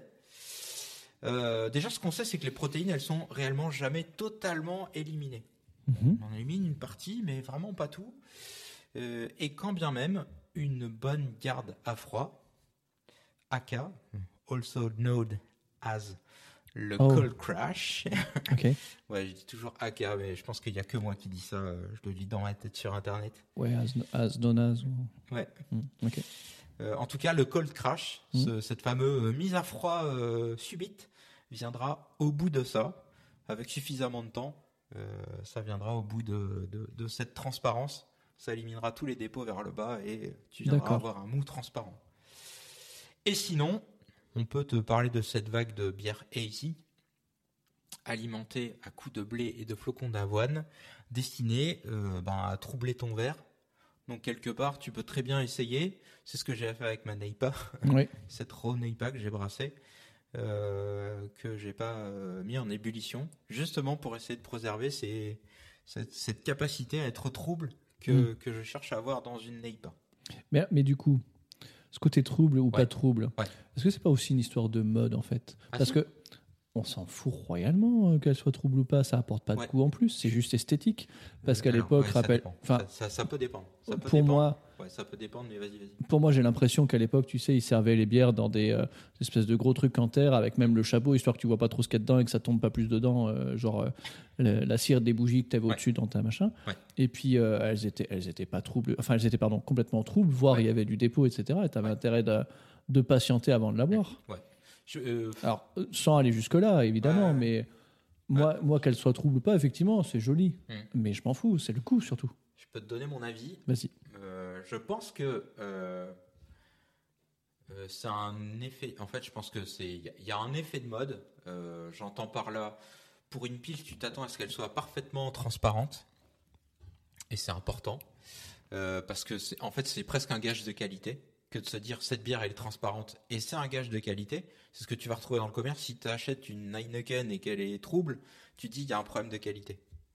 Et Oui, ça va être pareil d'accord. pour toutes les piles. Mais c'est parce que la recette fait que elle est forcément transparente. Si elle n'est pas transparente, c'est que la recette est ratée. Ouais, c'est ça. Ok. Effectivement. Mais Oui, de ce côté-là, effectivement, je comprends. Euh, euh, et pour la Neipa, c'est l'inverse, on va s'attendre à un trouble. Mm. Par contre, euh, il y, a, y, a y a un vrai problème sur certaines bières quand elles sont troubles. Vraiment troubles, on voit qu'il y a du dépôt. Là, on sait que c'est pas normal aussi. Et donc, euh, bah, quelque part, c'est il y a, il y a aussi un, un défaut de qualité. Euh, là, je suis en train d'expliquer le bon chasseur et le mauvais euh, chasseur. Oui, oui, non, je comprends. Je Euh, comprends. Oui, mais, mais pour ouais. expliquer une qualité. Ouais. Mais c'est vraiment, euh, c'est plus un indicateur de qualité Oui. plutôt que, plutôt que, plutôt que, enfin, je veux dire, pour une même qualité, une bière Ouais. trouble ou pas trouble, en fait, elle pourrait avoir le même goût. Euh, c'est pas le fait qu'elle soit si, trouble. si tant est qu'il n'y ait pas de la matière dedans, Ouais, ouais, bien ou sûr, bien voilà, sûr. euh, ça, ça peut vouloir dire des Mm. choses, ça peut être Oui, une indication. Ça peut être un indicateur. Ok, très bien. Euh, mais aujourd'hui, c'est trop pris comme euh, euh, c'est l'indicateur ultime. C'est bon, c'est pas bon. Ouais, c'est trop près comme un but à atteindre aussi. ouais, c'est Mm. ça, c'est ça. Ok. Donc ça ne l'est pas forcément. Mhm. Il y a des brasseries sur Bordeaux. Il y a un brewpub euh, que j'ai en tête, le Nouveau Monde. Ils font principalement que des bières qui sont troubles et qui sont très très bonnes, qui sont reconnues pour être très très bonnes. Et euh, bah, c'est comme ça. Elles sont très bonnes. quoi. Il Ouais. n'y a, aucun problème avec ça. Ça me fait penser que maintenant que j'ai mon passe, faudrait qu'on aille à l'effet pape Oui, c'est vrai. C'est vrai. avant que ça périme. Avant que ça périme. Je continue mon sujet. Vas-y. On décidera d'une date après. Allez. Euh, donc là, je t'ai parlé. Euh, L'ébullition, on a vu, pas de problème, 63 degrés, 30 minutes, ça suffit. Yeah. Le DMS, pas besoin, si t'atteins pas les 80 degrés, c'est cool. Les protéines, un cold crash, et sinon, en vrai, ça empêche pas d'avoir une vraie bonne bière. Mhm. Ensuite, euh, il y avait le sujet isomérisation du houblon, donc pour le côté Amertume. antiseptique Ah, et oui. amertume, Mhm. les deux. Euh, bah en fait, l'isomérisation du houblon, elle est résolue, elle peut être résolue de différentes manières. Déjà, on va pas forcément chercher à euh, isomériser le houblon tout le temps. Par exemple, pour une NEIPA, euh, je sais pas comment on fait. Tout le monde, en tout cas, moi, ce que je fais, c'est que le houblon, je le mets accru Ok. quand c'est déjà froid. En dry hopping. Ouais, exactement. En dry hopping, merci, c'est exactement le terme. Mhm. Euh, donc je ne vais pas forcément chercher à isomériser, mais on pourrait très bien essayer de bénéficier d'avoir euh, les deux, c'est-à-dire euh, ne pas faire bouillir et en même temps bénéficier de de, de, de ce côté Antiseptique. amérisant et antiseptique, en tout simplement en faisant un thé avec le houblon. C'est-à-dire tu ne fais bouillir que ton houblon. Tu prends une petite Ah. quantité d'eau, tu le fais bouillir avec le houblon dedans, et après, ben, tu mets ton eau avec le houblon dans, euh, dans ton mou. Ok, donc tu gruges, tu dis qu'on fait pas bouillir la bière, mais tu fais bouillir ton houblon. Tu fais bouillir ton houblon pour euh, l'aspect euh, antiseptique. Mais en tout cas, les céréales, Ouais, elles non, restent, pas. Ok. Elles n'ont pas bouilli. Euh, donc voilà, ça ce serait une façon très facile de contourner le truc. Voilà, c'est pas forcément nécessaire, donc euh, tu peux très bien avoir de l'amertume ou non, juste en faisant ça. Mhm. Le dernier point, euh, et pas des moindres, le prix de l'énergie. Puisque Mhm. mine de rien, quand tu fais bouillir, ça consomme quand même pas mal d'énergie. 1 kW aujourd'hui, euh, en heure pleine, je considère là, je te parle que de l'électrique. Et c'est pas ce que j'utilise. J'aimerais bien, au vu du prix. Euh, en pleine heure, hein, euh, 1 kWh, c'est euh, 18 centimes. Ça, c'est compteur EDF euh, heure pleine, avec l'abonnement en plus. Hein, on est d'accord, c'est pas. euh, voilà. Euh, donc pour faire tourner une résistance de 2 kWh pendant 4 heures, 2 kWh pendant 4 heures, ça va te coûter 1,44€. 1,44€. Donc ça, c'est grosse maille, ça, ça va te suffire pour, euh, ben, pour, aller, euh, pour aller faire euh, bouillir, enfin pas de faire ta bière, mais sans avoir à atteindre l'ébullition avec euh, 20 litres, quoi, à peu près. Mhm. À peu près. Mhm. Je garantis rien, ça dépend de l'installation, ça dépend de plein de choses, mais j'ai simplifié l'exercice, ça donnerait Faut ça. avoir, faut avoir le vent dans le dos.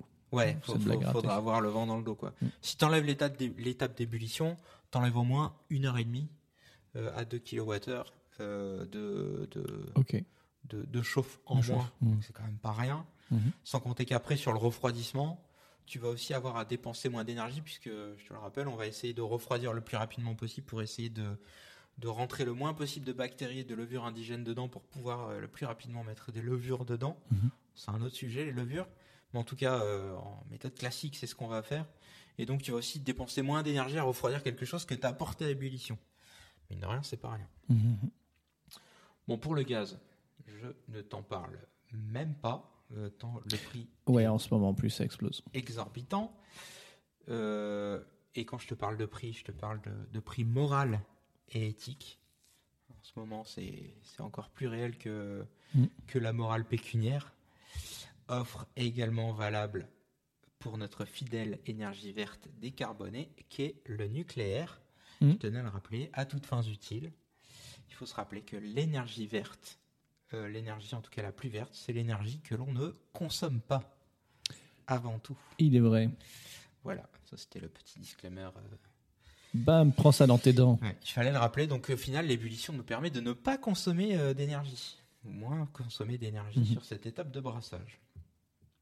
Donc ça, c'était pour répondre au pourquoi on doit absolument faire bouillir du mou, ou pourquoi est-ce qu'on ne peut ne pas faire euh, bouillir le mou. On va quand même aller un petit peu plus loin, et pour le percevoir, euh, je vais faire appel à tes souvenirs. Oui. Te souviens-tu la dernière fois que nous avons brassé ensemble? Avoir goûté ce mou? Le- le mou- Oui, le je me souviens très bien. Spécifique du mou? Cette impression de plonger dans un bol de céréales, cette rondeur réconfortante, cette impression de courir nu dans le champ d'orge, la brise qui, ca- qui caresse tout ton être, Oui. portée par les dieux de l'Olympe. Oui. Ou les. les... Bon, c'était bon quoi. Oui, Ouais, c'était voilà, très bon. C'est ça que je voulais dire. en Non, fait. mais j'avais aussi quand même l'image de l'orge qui te qui Ah te oui. fouette le Ah oui, sexe. oui, c'est oui, c'est pas forcément agréable, ah, mais ça, je comprends. Voilà. Vrai, en plus, il y a des petites. Bah, ouais, non, ça doit faire mal, c'est vrai. À mon avis, ça reste. Bon, mets un slip, oui, voilà. on va faire ça quand même. Courir en slip. le- Euh, eh bien, figure-toi que cette saveur céréalière, ce petit coin de paradis contre un pseudo euh, paradis euh, d'aseptisation, il disparaît grandement à l'ébullition. Ce, ce goût de malt va disparaître à l'ébullition. Il va être beaucoup moins riche, beaucoup moins puissant, beaucoup moins présent. Mais à ce propos, Ouais. Quand je me suis renseigné sur le gruy Mm. et euh, également sur le houblon, euh, c'est ce que c'est ce que cherche à faire le gruy et le houblon à justement retirer ce goût de céréales au maximum, Ouais. retirer ce goût de sucre au maximum pour Ouais. avoir une boisson comme ça. Ouais. Donc du coup, c'est c'est un peu voulu en fait, j'ai l'impression à la base de, de l'avoir moins. Ouais, ouais. Parce que, en fait, là, ce que, en fait, c'est effectivement comme ça que j'essaie de tourner mon. Mon aspect, c'est que j'essaye de dire que euh, tout va pas à tous les styles. Mmh. C'est-à-dire qu'on utilise un tronc commun, sauf qu'au final, en fonction de si on cherche des notes très maltées, Mhm. euh, il y a peut-être pas besoin de. Ouais, assurément, de oui, l'ébullition, oui, oui. Tu vois, c'est un Je peu vois. le truc. Ok, C'est un peu mon truc. Ce sera d'ailleurs ma conclusion. pardon, Non, non, mais t'as raison. C'est Ah exactement ça. je grille les étapes. Et ouais, c'est qu'on on peut vouloir chercher les deux, euh, mais j'y reviendrai Yes. sur ma conclusion. Euh, donc ouais, ce truc-là, cette saveur maltée là que j'adore, moi quand je brasse, c'est mon- c'est un peu ma récompense euh, après le premier café du matin. Yes. C'est euh, ce, ce goûter le mou là qui est hyper sucré, qui est le début en plus, c'est euh, c'est ce qu'il y a de plus sucré. Ça me fait c'est penser au bon. bouquin de la bière fermière. Ouais, c'est c'est ma récompense à Mm. moi quand je brasse quoi. Et donc ça je le perds quand je boue et quand, quand je pratique de l'ébullition et jusque là ça me faisait je me disais, ah, c'est quand même dommage quoi ce truc là je l'aime bien et en même temps euh, c'est pas toujours très approprié mais en même temps je sais pas faire autrement parce que j'ai Mm. besoin de tout ça pour les raisons que j'ai citées plus haut. Euh, ma question euh, donc tu l'as un peu cramé c'était alors pourquoi diantre? Désolé. Ouais, faut-il continuer à bouillir? Euh, son mou Euh, J'ai quand même plusieurs raisons. Au-delà du goût, euh, au-delà du goût, effectivement, t'as mis le noix, dessus- t'as mis pas la noix, le doigt dessus. Tu Non, vas ça te calmer tout de maintenant. le, le- non, le premier, le premier sujet, euh, ça va être d'économiser du malt, quand même, parce que je, je, je, je pense, en tout cas là, voilà, là c'est, euh, là j'en viens à mes propres conclusions. Jusque là, je me suis un peu documenté, j'ai essayé Mhm. des choses. Là, c'est ton Je me suis rendu compte que ça marchait un peu, mais en tout cas, de mon ressenti, voilà un petit peu ce que ça donne. Pourquoi est-ce qu'il faut quand même continuer à, à faire de l'ébullition? Le premier, c'est qu'un sac de malt aujourd'hui de 25 kilos, ça va te coûter entre 30 et 50 euros. Ça dépend conventionnel ou non, si ça vient de loin ou pas, si ça vient d'à côté. Bon, bref, ça- 30-50 euros.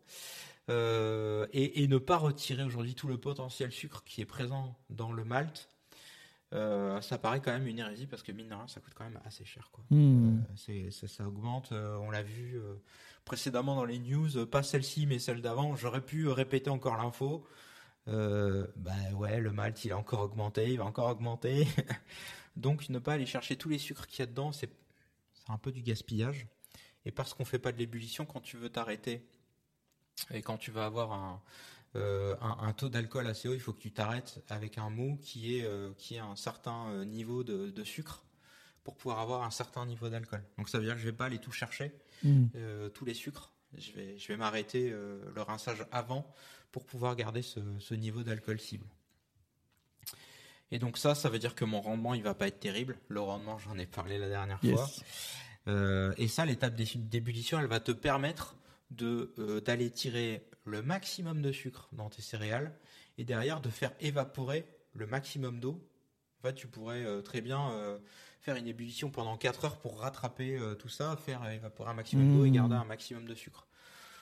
Donc de ce point de vue-là, d'un point de vue malt, ça peut être un petit peu un gaspillage ou alors hum, cette étape-là aujourd'hui, moi je la contourne en faisant des bières qui sont légères. C'est des bières que j'aime bien boire, des trucs très légers à 3,5. Et Je vais tirer un maximum, je vais encore pas tout tirer, mais je vais tirer un maximum. Euh, et, ça, et ça va me permettre d'avoir une bière euh, très légère. Ok. Euh, bon voilà, mais sachant qu'il faut quand même contrebalancer, parce que quelque part, ce que tu perds, enfin ce que tu perds aujourd'hui en Malte, euh, t'essayais de le rattraper avec du gaz ou de l'électricité euh, pour essayer de refaire remonter la température, ébullition, faire évaporer l'eau pendant quelques heures. Donc est-ce que c'était vraiment un bon pari que de récupérer un maximum de sucre pour les faire fondre derrière euh, euh, enfin pour les reconcentrer derrière, Mhm. c'est pas dit. L'autre aspect, ça c'est le corollaire euh, à l'économie du malt, c'est euh, donc euh, avoir des bières moins fortes. Ça c'est un peu le pendant. Euh, en tout cas moi c'est le pendant que j'ai trouvé. Euh, L'idée c'est qu'aujourd'hui euh, quelque part tu vas être limité à avoir des bières qui vont être assez fortes en alcool. Si tu veux avoir des bières à 10 degrés, Mhm. en faisant ça, c'est quand même assez compliqué. C'est-à-dire que tu vas extraire très peu de ton malt. Donc ça va être un vrai gros gaspillage. Mhm. Euh, euh, ou alors, ça- et en plus, ça voudrait dire qu'il faut que tu aies des cuves d'autant plus grandes. Mhm. Puisque euh, tu vas empâter, rincer, euh, il te faut quand même une grosse quantité de malt qui va occuper beaucoup de place, où tu vas pouvoir mettre forcément moins d'eau aussi. euh, où tu vas avoir plus de difficultés à remuer. On parlait la dernière fois du ratio entre entre 3 et 4,5 d'eau. Mhm. Donc tu- forcément, tu vas plutôt être sur les 3 et donc tu vas avoir quelque chose qui va être difficile à remuer et donc un coefficient d'extraction qui va être encore moins bon alors que tu vas déjà en extraire peu quoi. Donc c'est vraiment pas terrible. Euh, j'ai quand même euh, j'ai quand même euh, un palliatif à ça. J'ai réfléchi à une solution Oui. puisque parfois je réfléchis, c'est de l'ingénierie, c'est incroyable. Qu'est-ce qui nous empêcherait au final de faire un double empâtage Oh. c'est-à-dire que, tu vois l'idée? C'est-à-dire que tu passes ton mou une première fois dans le malt, tu Mhm. le rinces, et derrière, qu'est-ce que tu fais? Tu vas remettre des céréales neuves, les autres tu les as sorties de la cuve d'empâtage, et tu vas repasser ton mou dans les céréales pour aller extraire encore du sucre de ces nouvelles céréales. Ce qui fait que tu vas euh, doublement sucrer tes céréales. Toi, t'es resté à Cognac avec la double distillation et puis. euh, Ouais. Mhm. Mais Qu'est-ce qui nous empêcherait de faire une troisième euh, Allez. Voilà. Donc je- je pense que ça peut être un palliatif si je pense qu'un jour je le tenterai. Ouais. Ce truc-là. Bah, tu m'expliqueras. Ouais. Ouais, de, de faire ce, ce double empâtage ou ce triple empâtage, faire des bières très fortes sans ébullition, et quand bien même euh, tirer un maximum de sucre de mes céréales. Mhm. Euh, voilà, donc ça c'est euh, ça c'est cadeau. Si vous avez l'intention de le tenter, je, crois- je, je crois que j'ai déjà vu quelqu'un faire ça quand même. Ouais. Donc je vais pas dire que je viens de l'inventer euh, Moi, pour moi aussi. en séance, Je m'en bats les couilles. mais ça doit exister. En tout cas, euh, l'idée me plaît beaucoup. Euh, L'autre aspect, euh, c'est la caramélisation du sucre. Parce que Mhm. qui dit longue ébullition dit euh, coloration caramélisée. Tu vois, tu as le Yes. feu qui est à fond et donc forcément, il y a des sucres qui vont se caraméliser. Euh, cela dit, le sati, le sati qui est, tu vois, les Leverkveik, là, en fait, c'est cette Mhm. boisson norvégienne qui est faite à partir de, à partir de ces bières et qui est donc une bière crue, Mhm. cette fameuse raw ale. N'est pas bouillie. En fait, c'est l'empâtage qui dure très longtemps et c'est le feu de bois, le feu qui est Mhm. mis dessus va quand même caraméliser les sucres parce que ce qui est au fond est très chaud, mais évidemment, comme Ouais, les ouais. cuves sont grandes, ça va quand même caraméliser le truc, quoi. Donc on va quand même avoir ces notes caramélisées qu'on euh, qu'on recherche s'il y a besoin. Donc on peut faire, on pourrait très bien faire un long empâtage euh, chauffé directement, pas euh, forcément une infusion, mais euh, voilà, un empâtage chauffé, on pourrait très bien le faire. L'autre aspect, euh, l'autre aspect, c'est euh, bah t'as mis le doigt dessus. C'est gommer le goût du malt. C'est un petit peu comme le traitement de l'eau. Parfois, on cherche à accentuer ses saveurs maltées. Parfois, on cherche à accentuer ses saveurs houblonnées. Donc là, ça dépend du style de bière que tu fais. Euh, donc, il- je pense qu'il est, il est euh, utile de, de se demander qu'est-ce qu'on cherche à avoir dans les bières Mhm. pour justement faire de l'ébullition ou pas. Euh, voilà, donc ça, tu avais mis, le doigt dessus. Je te félicite d'ailleurs. Très bonne, euh, très bonne réflexion. euh, très bonne réflexion. Le dernier, euh, le dernier, c'est euh, comment s'assurer euh, du, du rendu cristallin en peu de temps, parce que ouais, le cold crash, ça fait beaucoup, Euh, mais pour une bière troublée, non bouillie, il faudra du temps. euh, il faudra d'ailleurs beaucoup, beaucoup de temps pour euh, essayer de faire redescendre ce truc-là. Mhm. Je pense qu'on n'est plus en semaine, on est probablement en mois Ah oui. pour essayer de faire redescendre ce truc-là. Donc si vraiment l'aspect cristallin euh, compte énormément dans le style, comme une pils, et qu'il faut à tout prix que ce soit cristallin, je suis pas persuadé que le fait de ne pas bouillir soit, soit une vraie bonne piste. Quoi.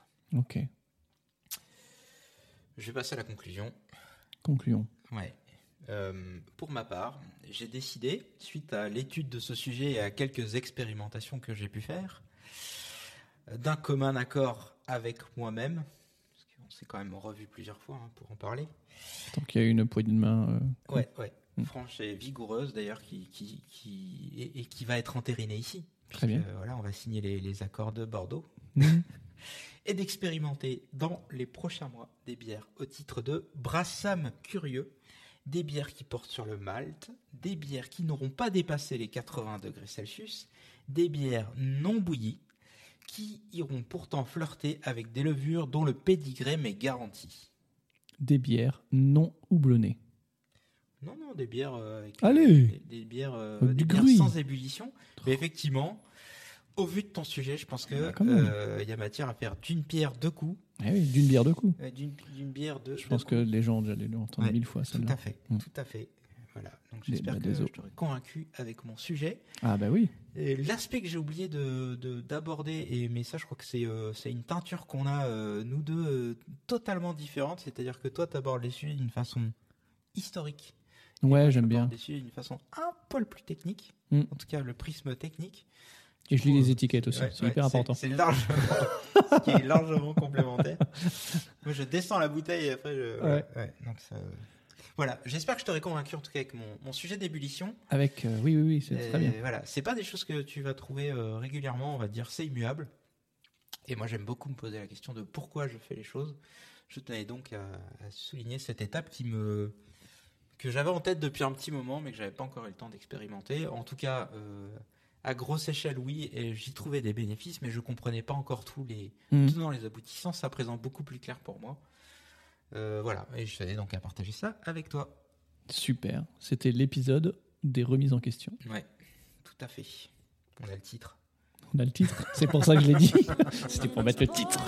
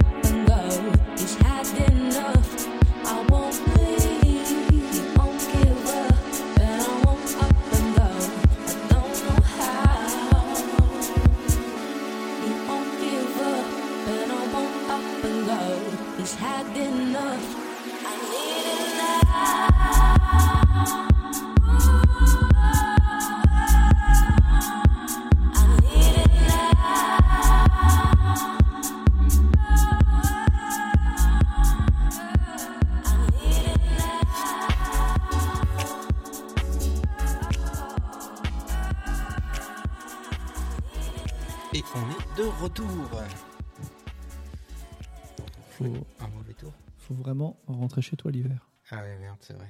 Ok, bon, avant de rentrer chez moi, ah, ça fait une excellente transition, ça. J'ai fait une bière euh, avec un produit qui vient. euh, non, c'est nul en fait. Genre le sapin, c'est une plante de l'hiver, c'est n'importe quoi. euh, Ça se tient pas du Il tout. y a une thématique quand même. Sapin, Noël, hiver, ouais, faut quand même. Le euh, sapin de Noël, je veux ouais. dire, c'est quelque chose qu'on dit très peu. ouais, c'est comme faire un pyramide en, en 5 briques, quoi. C'est. En 5. Noël. Euh, mouton, Ma mère. Noël, Sapin. euh, bière, Flocon. avoine. Hiver. euh, Gris. Oui, bravo Oh mon dieu Excellent J'espère que ça vous a plu. Ouais, on La a- meilleure blague du show. On s'est spoilé. Euh, ouais, donc deuxième dégustation du jour. Cette fois-ci, on passe sur une bière que j'ai brassée. Je vais tâcher de filer euh, la recette sur Little Buck. On peut mettre pas du houblon sur Little Buck? Ouais, ouais, je pense qu'on peut mettre. euh, En tout cas, on va- on- sinon je le mettrai dans les ingrédients. Je verrai comment on peut faire ça. Ok. Effectivement, ça fait partie des patterns euh, Mm. de, de brassage. euh, Donc, euh, est-ce qu'on peut ne pas le mettre? Je Mm. pense qu'ils ont prévu le coup. Euh, donc là, je te propose de goûter autre chose. Qu'on a déjà un peu goûté tout à l'heure. euh, On s'est un peu spoilé, il ouais, effectivement. Il y en a, il y en a. Et, et le truc, c'est que je me suis dit, alors je, je vais servir en même temps, euh, comme ça je vais en foutre partout. Eh ben, eh ben, eh ben. Alors comparé à tout à l'heure, par contre, il y a une super mousse. C'est le tien. Ouais, d'accord. Je suis servi en premier, bravo. Salaud.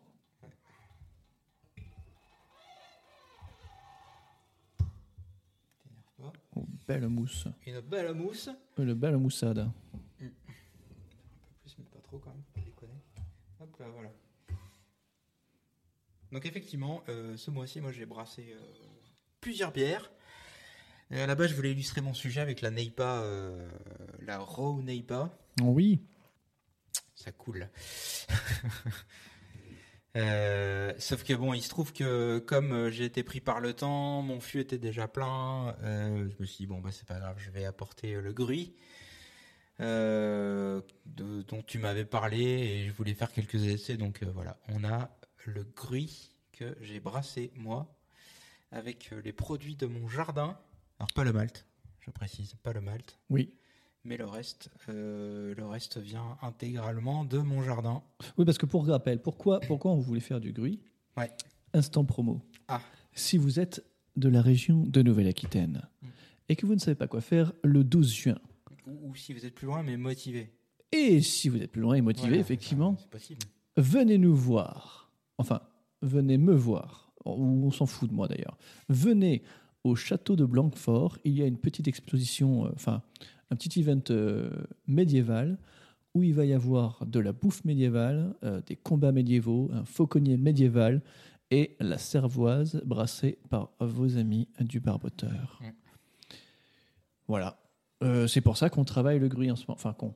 Que Marco travaille le gruy. Enfin, moi, je me suis toi aussi, renseigné. Oui, oui, oui, oui, c'est vrai, c'est vrai, c'est vrai, c'est vrai.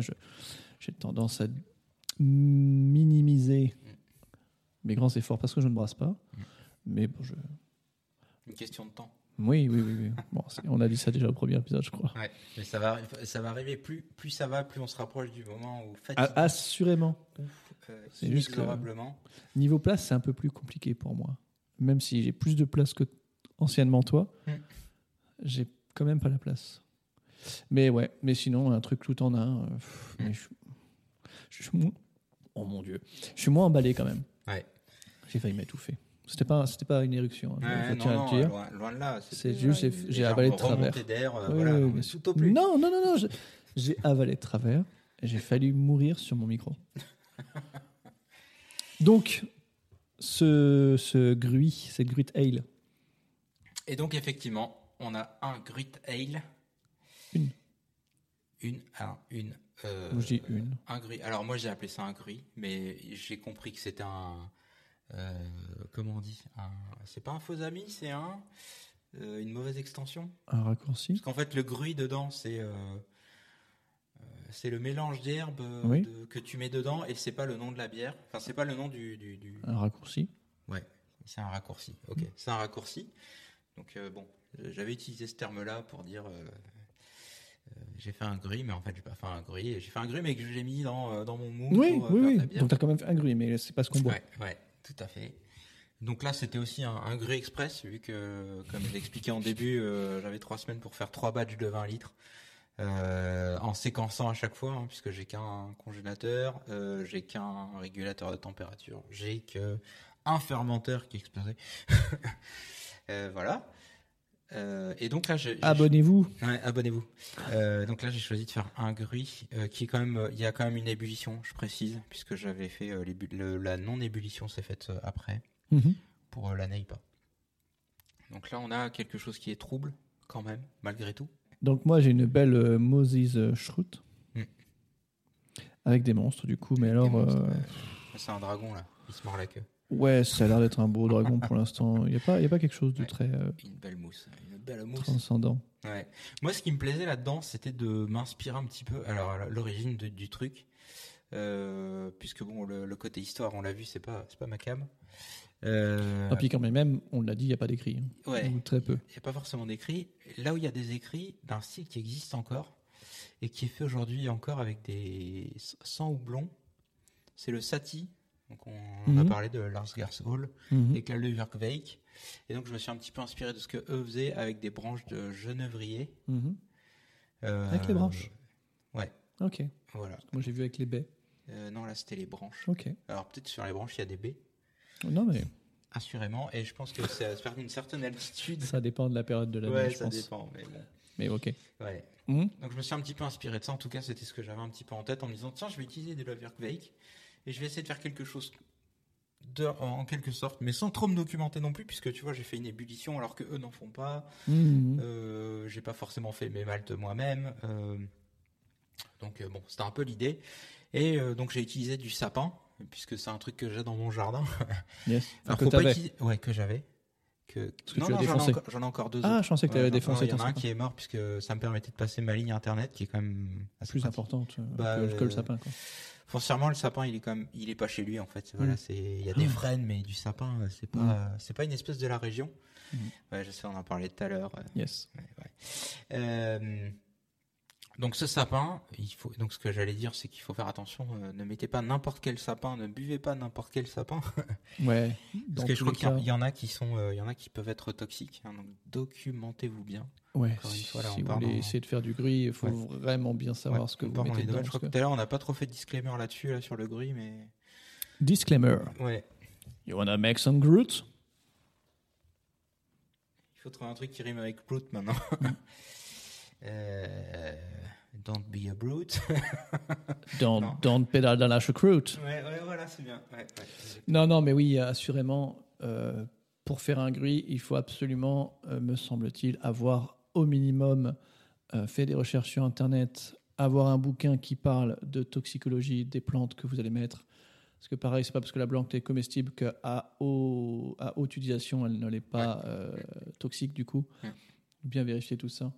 Et sinon, euh, j'allais dire aller en pharmacie comme pour les champignons, mais je crois que de moins en moins elles font en fait. Ouais, malheureusement. C'est plus des apothicaires. hein. Ouais, donc c'est hyper triste. Ouais. Non, mais pour les champignons, normalement, en pharmacie, tu es censé pour Ouais, y aller je sais plus si c'est encore le cas. Non, j'ai l'impression que de moins en moins. Il y, a Donc, quand même, euh, il y a quand même des. En fait, euh, moi, ma source, ma source, ça a été les petites mamies du coin. J'ai été les voir et je leur demandais avec quoi elles faisaient des tisanes pour être sûr de pas faire de bêtises. Mais ça, c'est génial, ça. Ouais, ça c'est. Moi, je trouve que euh, c'est la, la superbe histoire. C'est une source inexploitée et on trouve encore des bouquins. Je sais qu'il y en a dans le coin où j'habite où euh, il y a euh, des gens qui documentent encore les plantes et leurs propriétés. Mhm. Euh, et donc si ça existe encore chez vous, faites-le. De toute façon, des bouquins de plantes, il y en a truc-là. plein. Ouais, il y en a pense. plein, mais pour pour avoir des plantes qui sont euh, qui, qui Ah, existent local, localement Oui, d'accord. et qui ont des propriétés, c'est Mhm. je trouve que c'est c'est plus accessible de le prendre euh, de cette forme-là quoi. Après, voilà. Et je crois qu'il y a des applications aussi qui permettent, qui permettent Mm. d'identifier des plantes. Alors j'ai vu que Siri, et tu m'as envoyé une photo la dernière fois, euh, avait reconnu que c'était euh, le houblon. euh, elle avait reconnu Yes, le plan de c'est houblon. pas encore parfait. hein. C'est pas encore parfait? Non. Ça marche pas avec tout? Euh, Alors, le houblon, euh, selon euh, sa taille, tu vois, quand Ouais. il était tout bébé, le houblon, Oui, elle a dit ça, c'est des orties. Je dis, non. D'accord. Oh, il faut que tu mettes le plan, euh, le- la tête de houblon. Ça doit euh, dépendre. Tu sais, ça doit ouais. analyser les feuilles, j'imagine, et puis après, c'est Ouais, du, du deep learning, tout ça. Ok. Excusez-moi, là, c'était pas. euh, J'ai pas failli m'étouffer. C'est vraiment le, barboteur. Eh ben, toi-même, bravo. non, mais c'est le sapin, c'est le sapin. bon, ce qu'il faut savoir là-dedans, c'est que. Alors, je vais, je vais vous dire les trucs de tête. hein. Genre, je vais donner les trucs de tête. Ouais, ouais. pour nos auditeurs aussi. Euh, Il y a 350 grammes de sapin mis à l'ébullition pendant 3-4 heures. Donc là, on parle de branches. Là, on parle de branches. Est-ce qu'on parle de branches avec les épines? De branches avec les épines. Ok. Ouais, ouais, tout à fait. Les branches avec les épines euh, qui a bouilli pendant 3, 3 heures, je crois. Euh, donc la branche un dedans que j'ai mis quand même dans un sac pour éviter que tout se disperse dedans, les épines, et que j'ai tout à rattraper à l'épuisette. Et donc, c'était un sapin frais? Et c'était un sapin frais. Ok. C'était un sapin frais. Euh, donc là, c'est ce qu'on sent le plus et c'est ce que j'ai mis euh, le plus Il y a Ça également, sent trop bon. ouais, il y a également d'autres choses. C'est vrai que ça sent très très bon. Oh là là, je me régale sur cet Ouais. épisode. Ça sent très bon. Pour autant, alors c'est pas acide comme l'autre, on n'a pas ce côté funky. Euh, mais je pense que ça c'est plus dû à la levure. Ouais, c'est pas grave. Euh, Il y a aussi du pissenlit. Mm. Euh, le pissenlit, c'était euh, le Donc truc. la fleur, pas la racine. Ouais, ouais, vraiment que la fleur. On bouffe Vraiment. pas les pissenlits par là. Pardon, on- c'est nul. bouffer les pissenlits par la racine, c'est jamais bon signe. Donc là, je crois qu'il y a 330 grammes de pissenlit qu'on ne sent, pour ainsi dire, pas. Par contre, ça change complètement de l'autre. Effectivement, Ouais, ça là, j'ai l'impression vraiment. Bon, alors, j'ai le sapin en tête, mais Ouais. j'ai vraiment l'impression du côté résineux, Ouais. du côté ouais. euh. Et pourtant, quand je te l'ai fait goûter, introuvable. voilà, mais non, mais je suis mauvais pour ça de toute façon. Ouais. Même Alexandra aussi, au demeurant. Oui. euh, Ah, j'étais, euh, ah, j'étais triste. Hein. Ouais. C'était, C'est vrai euh, que j'avais bon espoir d'habitude, c'était très décevant. pointue là-dessus. Ah ouais. Et là, euh, non. les choses se perdent. Ouais, les choses. je suis pas sûr que je la chez moi. enfin, bah, chez elle. Enfin, chez nous. Ouais, c'est. Faut envisager des sanctions. Ah, On voit que ça. je- bah, je- j'en parlerai pas. Euh, donc du pissenlit. Mhm. Euh, et puis également. Combien de grammes, tu as dit de pissenlit? Euh, 330 grammes. Donc c'est quand même pas rien, mine de rien, Non, par non, rapport au sapin. Ce qu'il faut savoir, c'est que j'ai quand même moins mis longtemps. T'as mis que les fleurs ou t'as mis les tiges avec? Non, non, j'ai mis que les fleurs. Ok. Que les fleurs. 330 grammes et je l'ai mis que 20 minutes. Ça explique peut-être le décalage.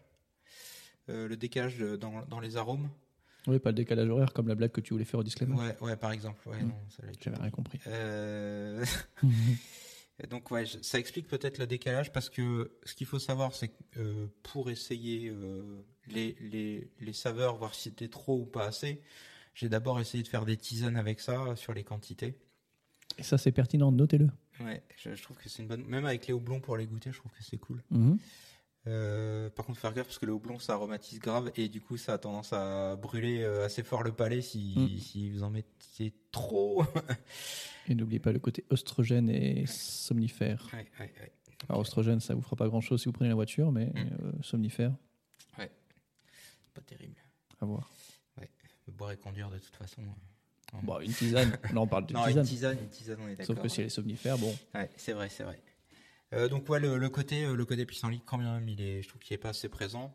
Euh, et puis il y a d'autres plantes dedans. Mais après, pareil, hein, s'il n'était pas dedans, peut-être qu'on sentirait une différence. C'est Peut- peut-être ouais, que du coup, il est, le mariage est bon, Ouais, mais il n'est pas omniprésent. Peut-être. C'est, possible aussi. Ouais. J'ai Mhm. pas abordé ça. Le pissenlit, pareil, était frais. Mhm. Euh, je l'ai pas fait sécher. Et ensuite, il y a d'autres plantes du jardin comme euh, euh, du thym citronné, euh, du romarin, euh, en très petite quantité. Je crois qu'on parle de 10 grammes et 10 grammes qu'on sent pas. Mhm. Euh, voilà. Donc encore une fois, euh, je ne sais pas si ils sont dedans et que ça participe à la cohésion globale, mais en tout cas, le mélange est plutôt pas mal réussi. Ouais, ouais. Voilà, en tout cas, ça fait pas mal. Et on l'a testé hier sur un public qui est pas forcément averti, euh, ou en tout cas que j'avais pas forcément prévenu que j'allais faire des choses particulières et sans prévenir, euh, sans mettre de disclaimer sur ce qu'ils allaient boire. Ça a été globalement très apprécié et plutôt surprenant d'entendre qu'il n'y avait pas du tout de houblon dedans, alors que pourtant ça avait quand même beaucoup de goût. Donc, ils sont tous morts d'empoisonnement à l'heure actuelle, on parle. hein. Bon, j'aurais dû crever avant, je pense. voilà. Et ça reste une bière assez légère puisque je voulais quelque chose de buvable. Il a fait chaud hier. Euh, ça, c'est à 4,5. Mhm. Donc voilà, c'est plutôt. Celle d'avant était à 6,5, je sais pas si on avait celle dit. ouais, celle d'avant est à 6,5. Euh, voilà. Donc ça, c'est plutôt. euh, en tout cas, c'est plutôt un, un style que je referai certainement. Effectivement, aller chercher plus de plantes, euh, plus de plantes et leurs propriétés. Euh, je trouve que c'est hyper intéressant. Je sais pas Ouais, si on on, va devenir apothicaire, mon gars. Ouais, ouais, apothicaire. Et, ouais, peut-être, peut-être, c'est, peut-être qu'il y aura un retour, euh, parce que c'est ce que, c'est ce que je disais tout à l'heure, en tout cas ce qu'on disait tout à l'heure. Yes. Je sais pas si on l'a dit dans l'enregistrement, parce qu'on a beaucoup discuté en dehors de Oh, l'enregistrement, mais c'est pas grave. euh, je trouve curieux et dommage. Alors, on a peut-être les raisons de pourquoi euh, il n'y ait pas tant de bières faites avec autre chose que du houblon. Euh, parce que déjà c'est compliqué à trouver, on le voit pour nous, euh, on se pose des questions de savoir euh, où se fournir. Ouais, le côté R&D serait peut-être Ouais. trop important quoi, Ouais, pour faire un gruy maintenant. Et effectivement, ça veut dire que si tu veux faire du gruy, il faut que soit tu saches où aller chercher des plantes, Mm. ce qui est pas simple, Mm. euh, soit les cultiver toi-même, et quand bien même, euh, quelle variété il faudrait que tu cultives et est-ce que c'est Ah non, je propice pense à ton climat beaucoup de recherches. Donc euh, ouais, Ah, pour rappeler, hein, ouais. la bière au gruy, ça a des milliers d'années. La bière au houblon, ça a 200 ans. Non, j'exagère. Ça a 400 ans. Non, j'exagère. Ça a 700 ans. 600. Ça, ça, ça, ça a quelques centaines d'années. C'est Hildegarde, c'est ça? Non, avant, avant, ils en faisaient aussi, mais tu vois, pas exclusivement au houblon. Ouais, ouais, d'accord. Après, ça veut pas dire qu'ils aient pas euh, une fois, euh, enfin je sais pas, mais en tout cas, tel qu'on la connaît, euh, c'est à Hildegarde principalement dans ces eaux-là, donc 1500 quelque chose si je me souviens bien. Mhm. Et euh, vraiment l'abandon du gruy, euh, quasiment Seconde Guerre mondiale. Donc c'est hyper récent. C'est-à-dire que jusqu'à la Seconde Guerre mondiale, potentiellement, il y avait encore quelques irréductibles qui faisaient des bières au gruy. Mhm. Donc ça pouvait toujours se trouver. Et à partir de la Seconde Guerre mondiale, donc c'est hyper récent, Mhm. on a oublié la bière au gruy. Et on fait que la bière au houblon. Mhm. Et donc c'est hyper récent. Alors que la bière au gruy, c'est. euh, comme je disais sur mon épisode d'avant, on- eh, décidément, on fait que des rappels aux Ah, épisodes précédents, c'est génial. Euh, moins 9000 avant Jésus-Christ. Sur les premiers écrits qu'on retrouve. Ouais. Donc avant même la Mésopotamie, qui était en 8000, 7000, 8000, 6000, je sais plus. Et les Égyptiens, c'était quoi 5000, 4000, moins 4000 je. Ouais, crois que c'était ça. ouais. Donc, euh, donc, enfin, ça a eu le temps. Ça, ils ont eu le temps de faire des recherches en, Ouais. en ces milliers d'années. Donc, euh, c'est pas maintenant en 10 ans. Enfin, on a d'autres moyens. On a peut-être d'autres moyens. Le côté empirique d'époque n'est peut-être plus facile aujourd'hui parce qu'on a d'autres moyens de mesurer les choses et puis on a des gros dicos sur les, les plantes, etc. Mais quand bien même, je pense qu'il y a une belle côté, un beau côté R&D à faire et euh, bah, ça coûte des sous. Si derrière, euh, C'est vrai. enfin derrière c'est des business quand même, ils peuvent, peuvent pas forcément se permettre tout. Mhm. C'est vrai. Bref, tout ça pour dire ça, que c'est triste, Ouais. mais euh, c'est peut-être une des raisons pour le quoi euh, on n'en voit pas plus que ça. Ouais. Et après, est-ce qu'il y a toujours, euh, est-ce qu'il y a toujours des interdictions par rapport aux plantes, des lobbies comme le pharma par rapport aux herboristes, je sais pas. C'était des pistes qu'on évoquait, mais euh, sans aucune conviction. Je suis pas certain. En France, en tout cas, d'un point de vue légal, euh, je suis pas sûr qu'il y ait Ouais, on a des tisanes dans tous les cas, Ouais. donc euh, pourquoi pas. On a des tisanes et rien ne t'empêche de. Après, les tisanes, pareil, c'est des plantes qui sont. Enfin, c'est toujours les mêmes tisanes que tu trouves. Le gruy, il devait y avoir- on Oui. parlait de 64 plantes tout à l'heure. Ouais. Je suis pas sûr qu'on ait 64 types de tisanes différentes avec des plantes. Je sais pas. Honnêtement, j'en sais rien. euh, Je pense qu'il y en a beaucoup plus que ça. Des tisanes avec des plantes? Ouais, ouais. maintenant? Ah, ok. Oui, oui, je pense que oui. Si on mixe Oh. un peu tout ce qui vient. euh, euh, avec Non, la mais- mondialisation, tu sais, il y a. Oui, oui, oui, assurément. Peut-être que ce qui se vend, c'est peut-être euh, trois tisanes différentes avec euh, un mélange de 10 plantes. Mais dans la réalité, il en existe, euh, Hum, hum, hum. pour ainsi dire, une infinité. Quoi. Ok. Tout ça pour dire, je crois que le gruy, pour nous, c'est un grand oui. Ah, c'est un grand gruy. C'est un grand, c'est un grand gris. Je l'ai volé Ouais, elle est- elle est Alors, bien, elle est bien. C'est un grand gris. euh, je crois, je crois qu'on on a envie d'en boire plus et d'en voir plus. Oui. En Euh, plus, euh, ça améliore les- l'excitation, euh, les pulsions sexuelles. Donc, euh, ah oui, c'est vrai. Yeah. Ouais. Moi, c'est la seule chose que j'ai retenue du, de mon reportage. hein. Le reste, bon. Et depuis écran blanc, j'ai pas suivi quoi. On parlait de quoi Ah putain, Marco Ça fait longtemps que t'es là Très bien. Et ben, Eh ben, on vous souhaite un bon mois. Moi, j'étais Ouais. content de te voir en Marco. Très content de déguster ces deux euh, Gruy Ale, du coup. Mm. Et euh, dans un mois, on se retrouve. Qu'est-ce qu'on peut souhaiter? Euh, joyeux printemps. Joyeux printemps Joyeux printemps. Allez, à plus À plus.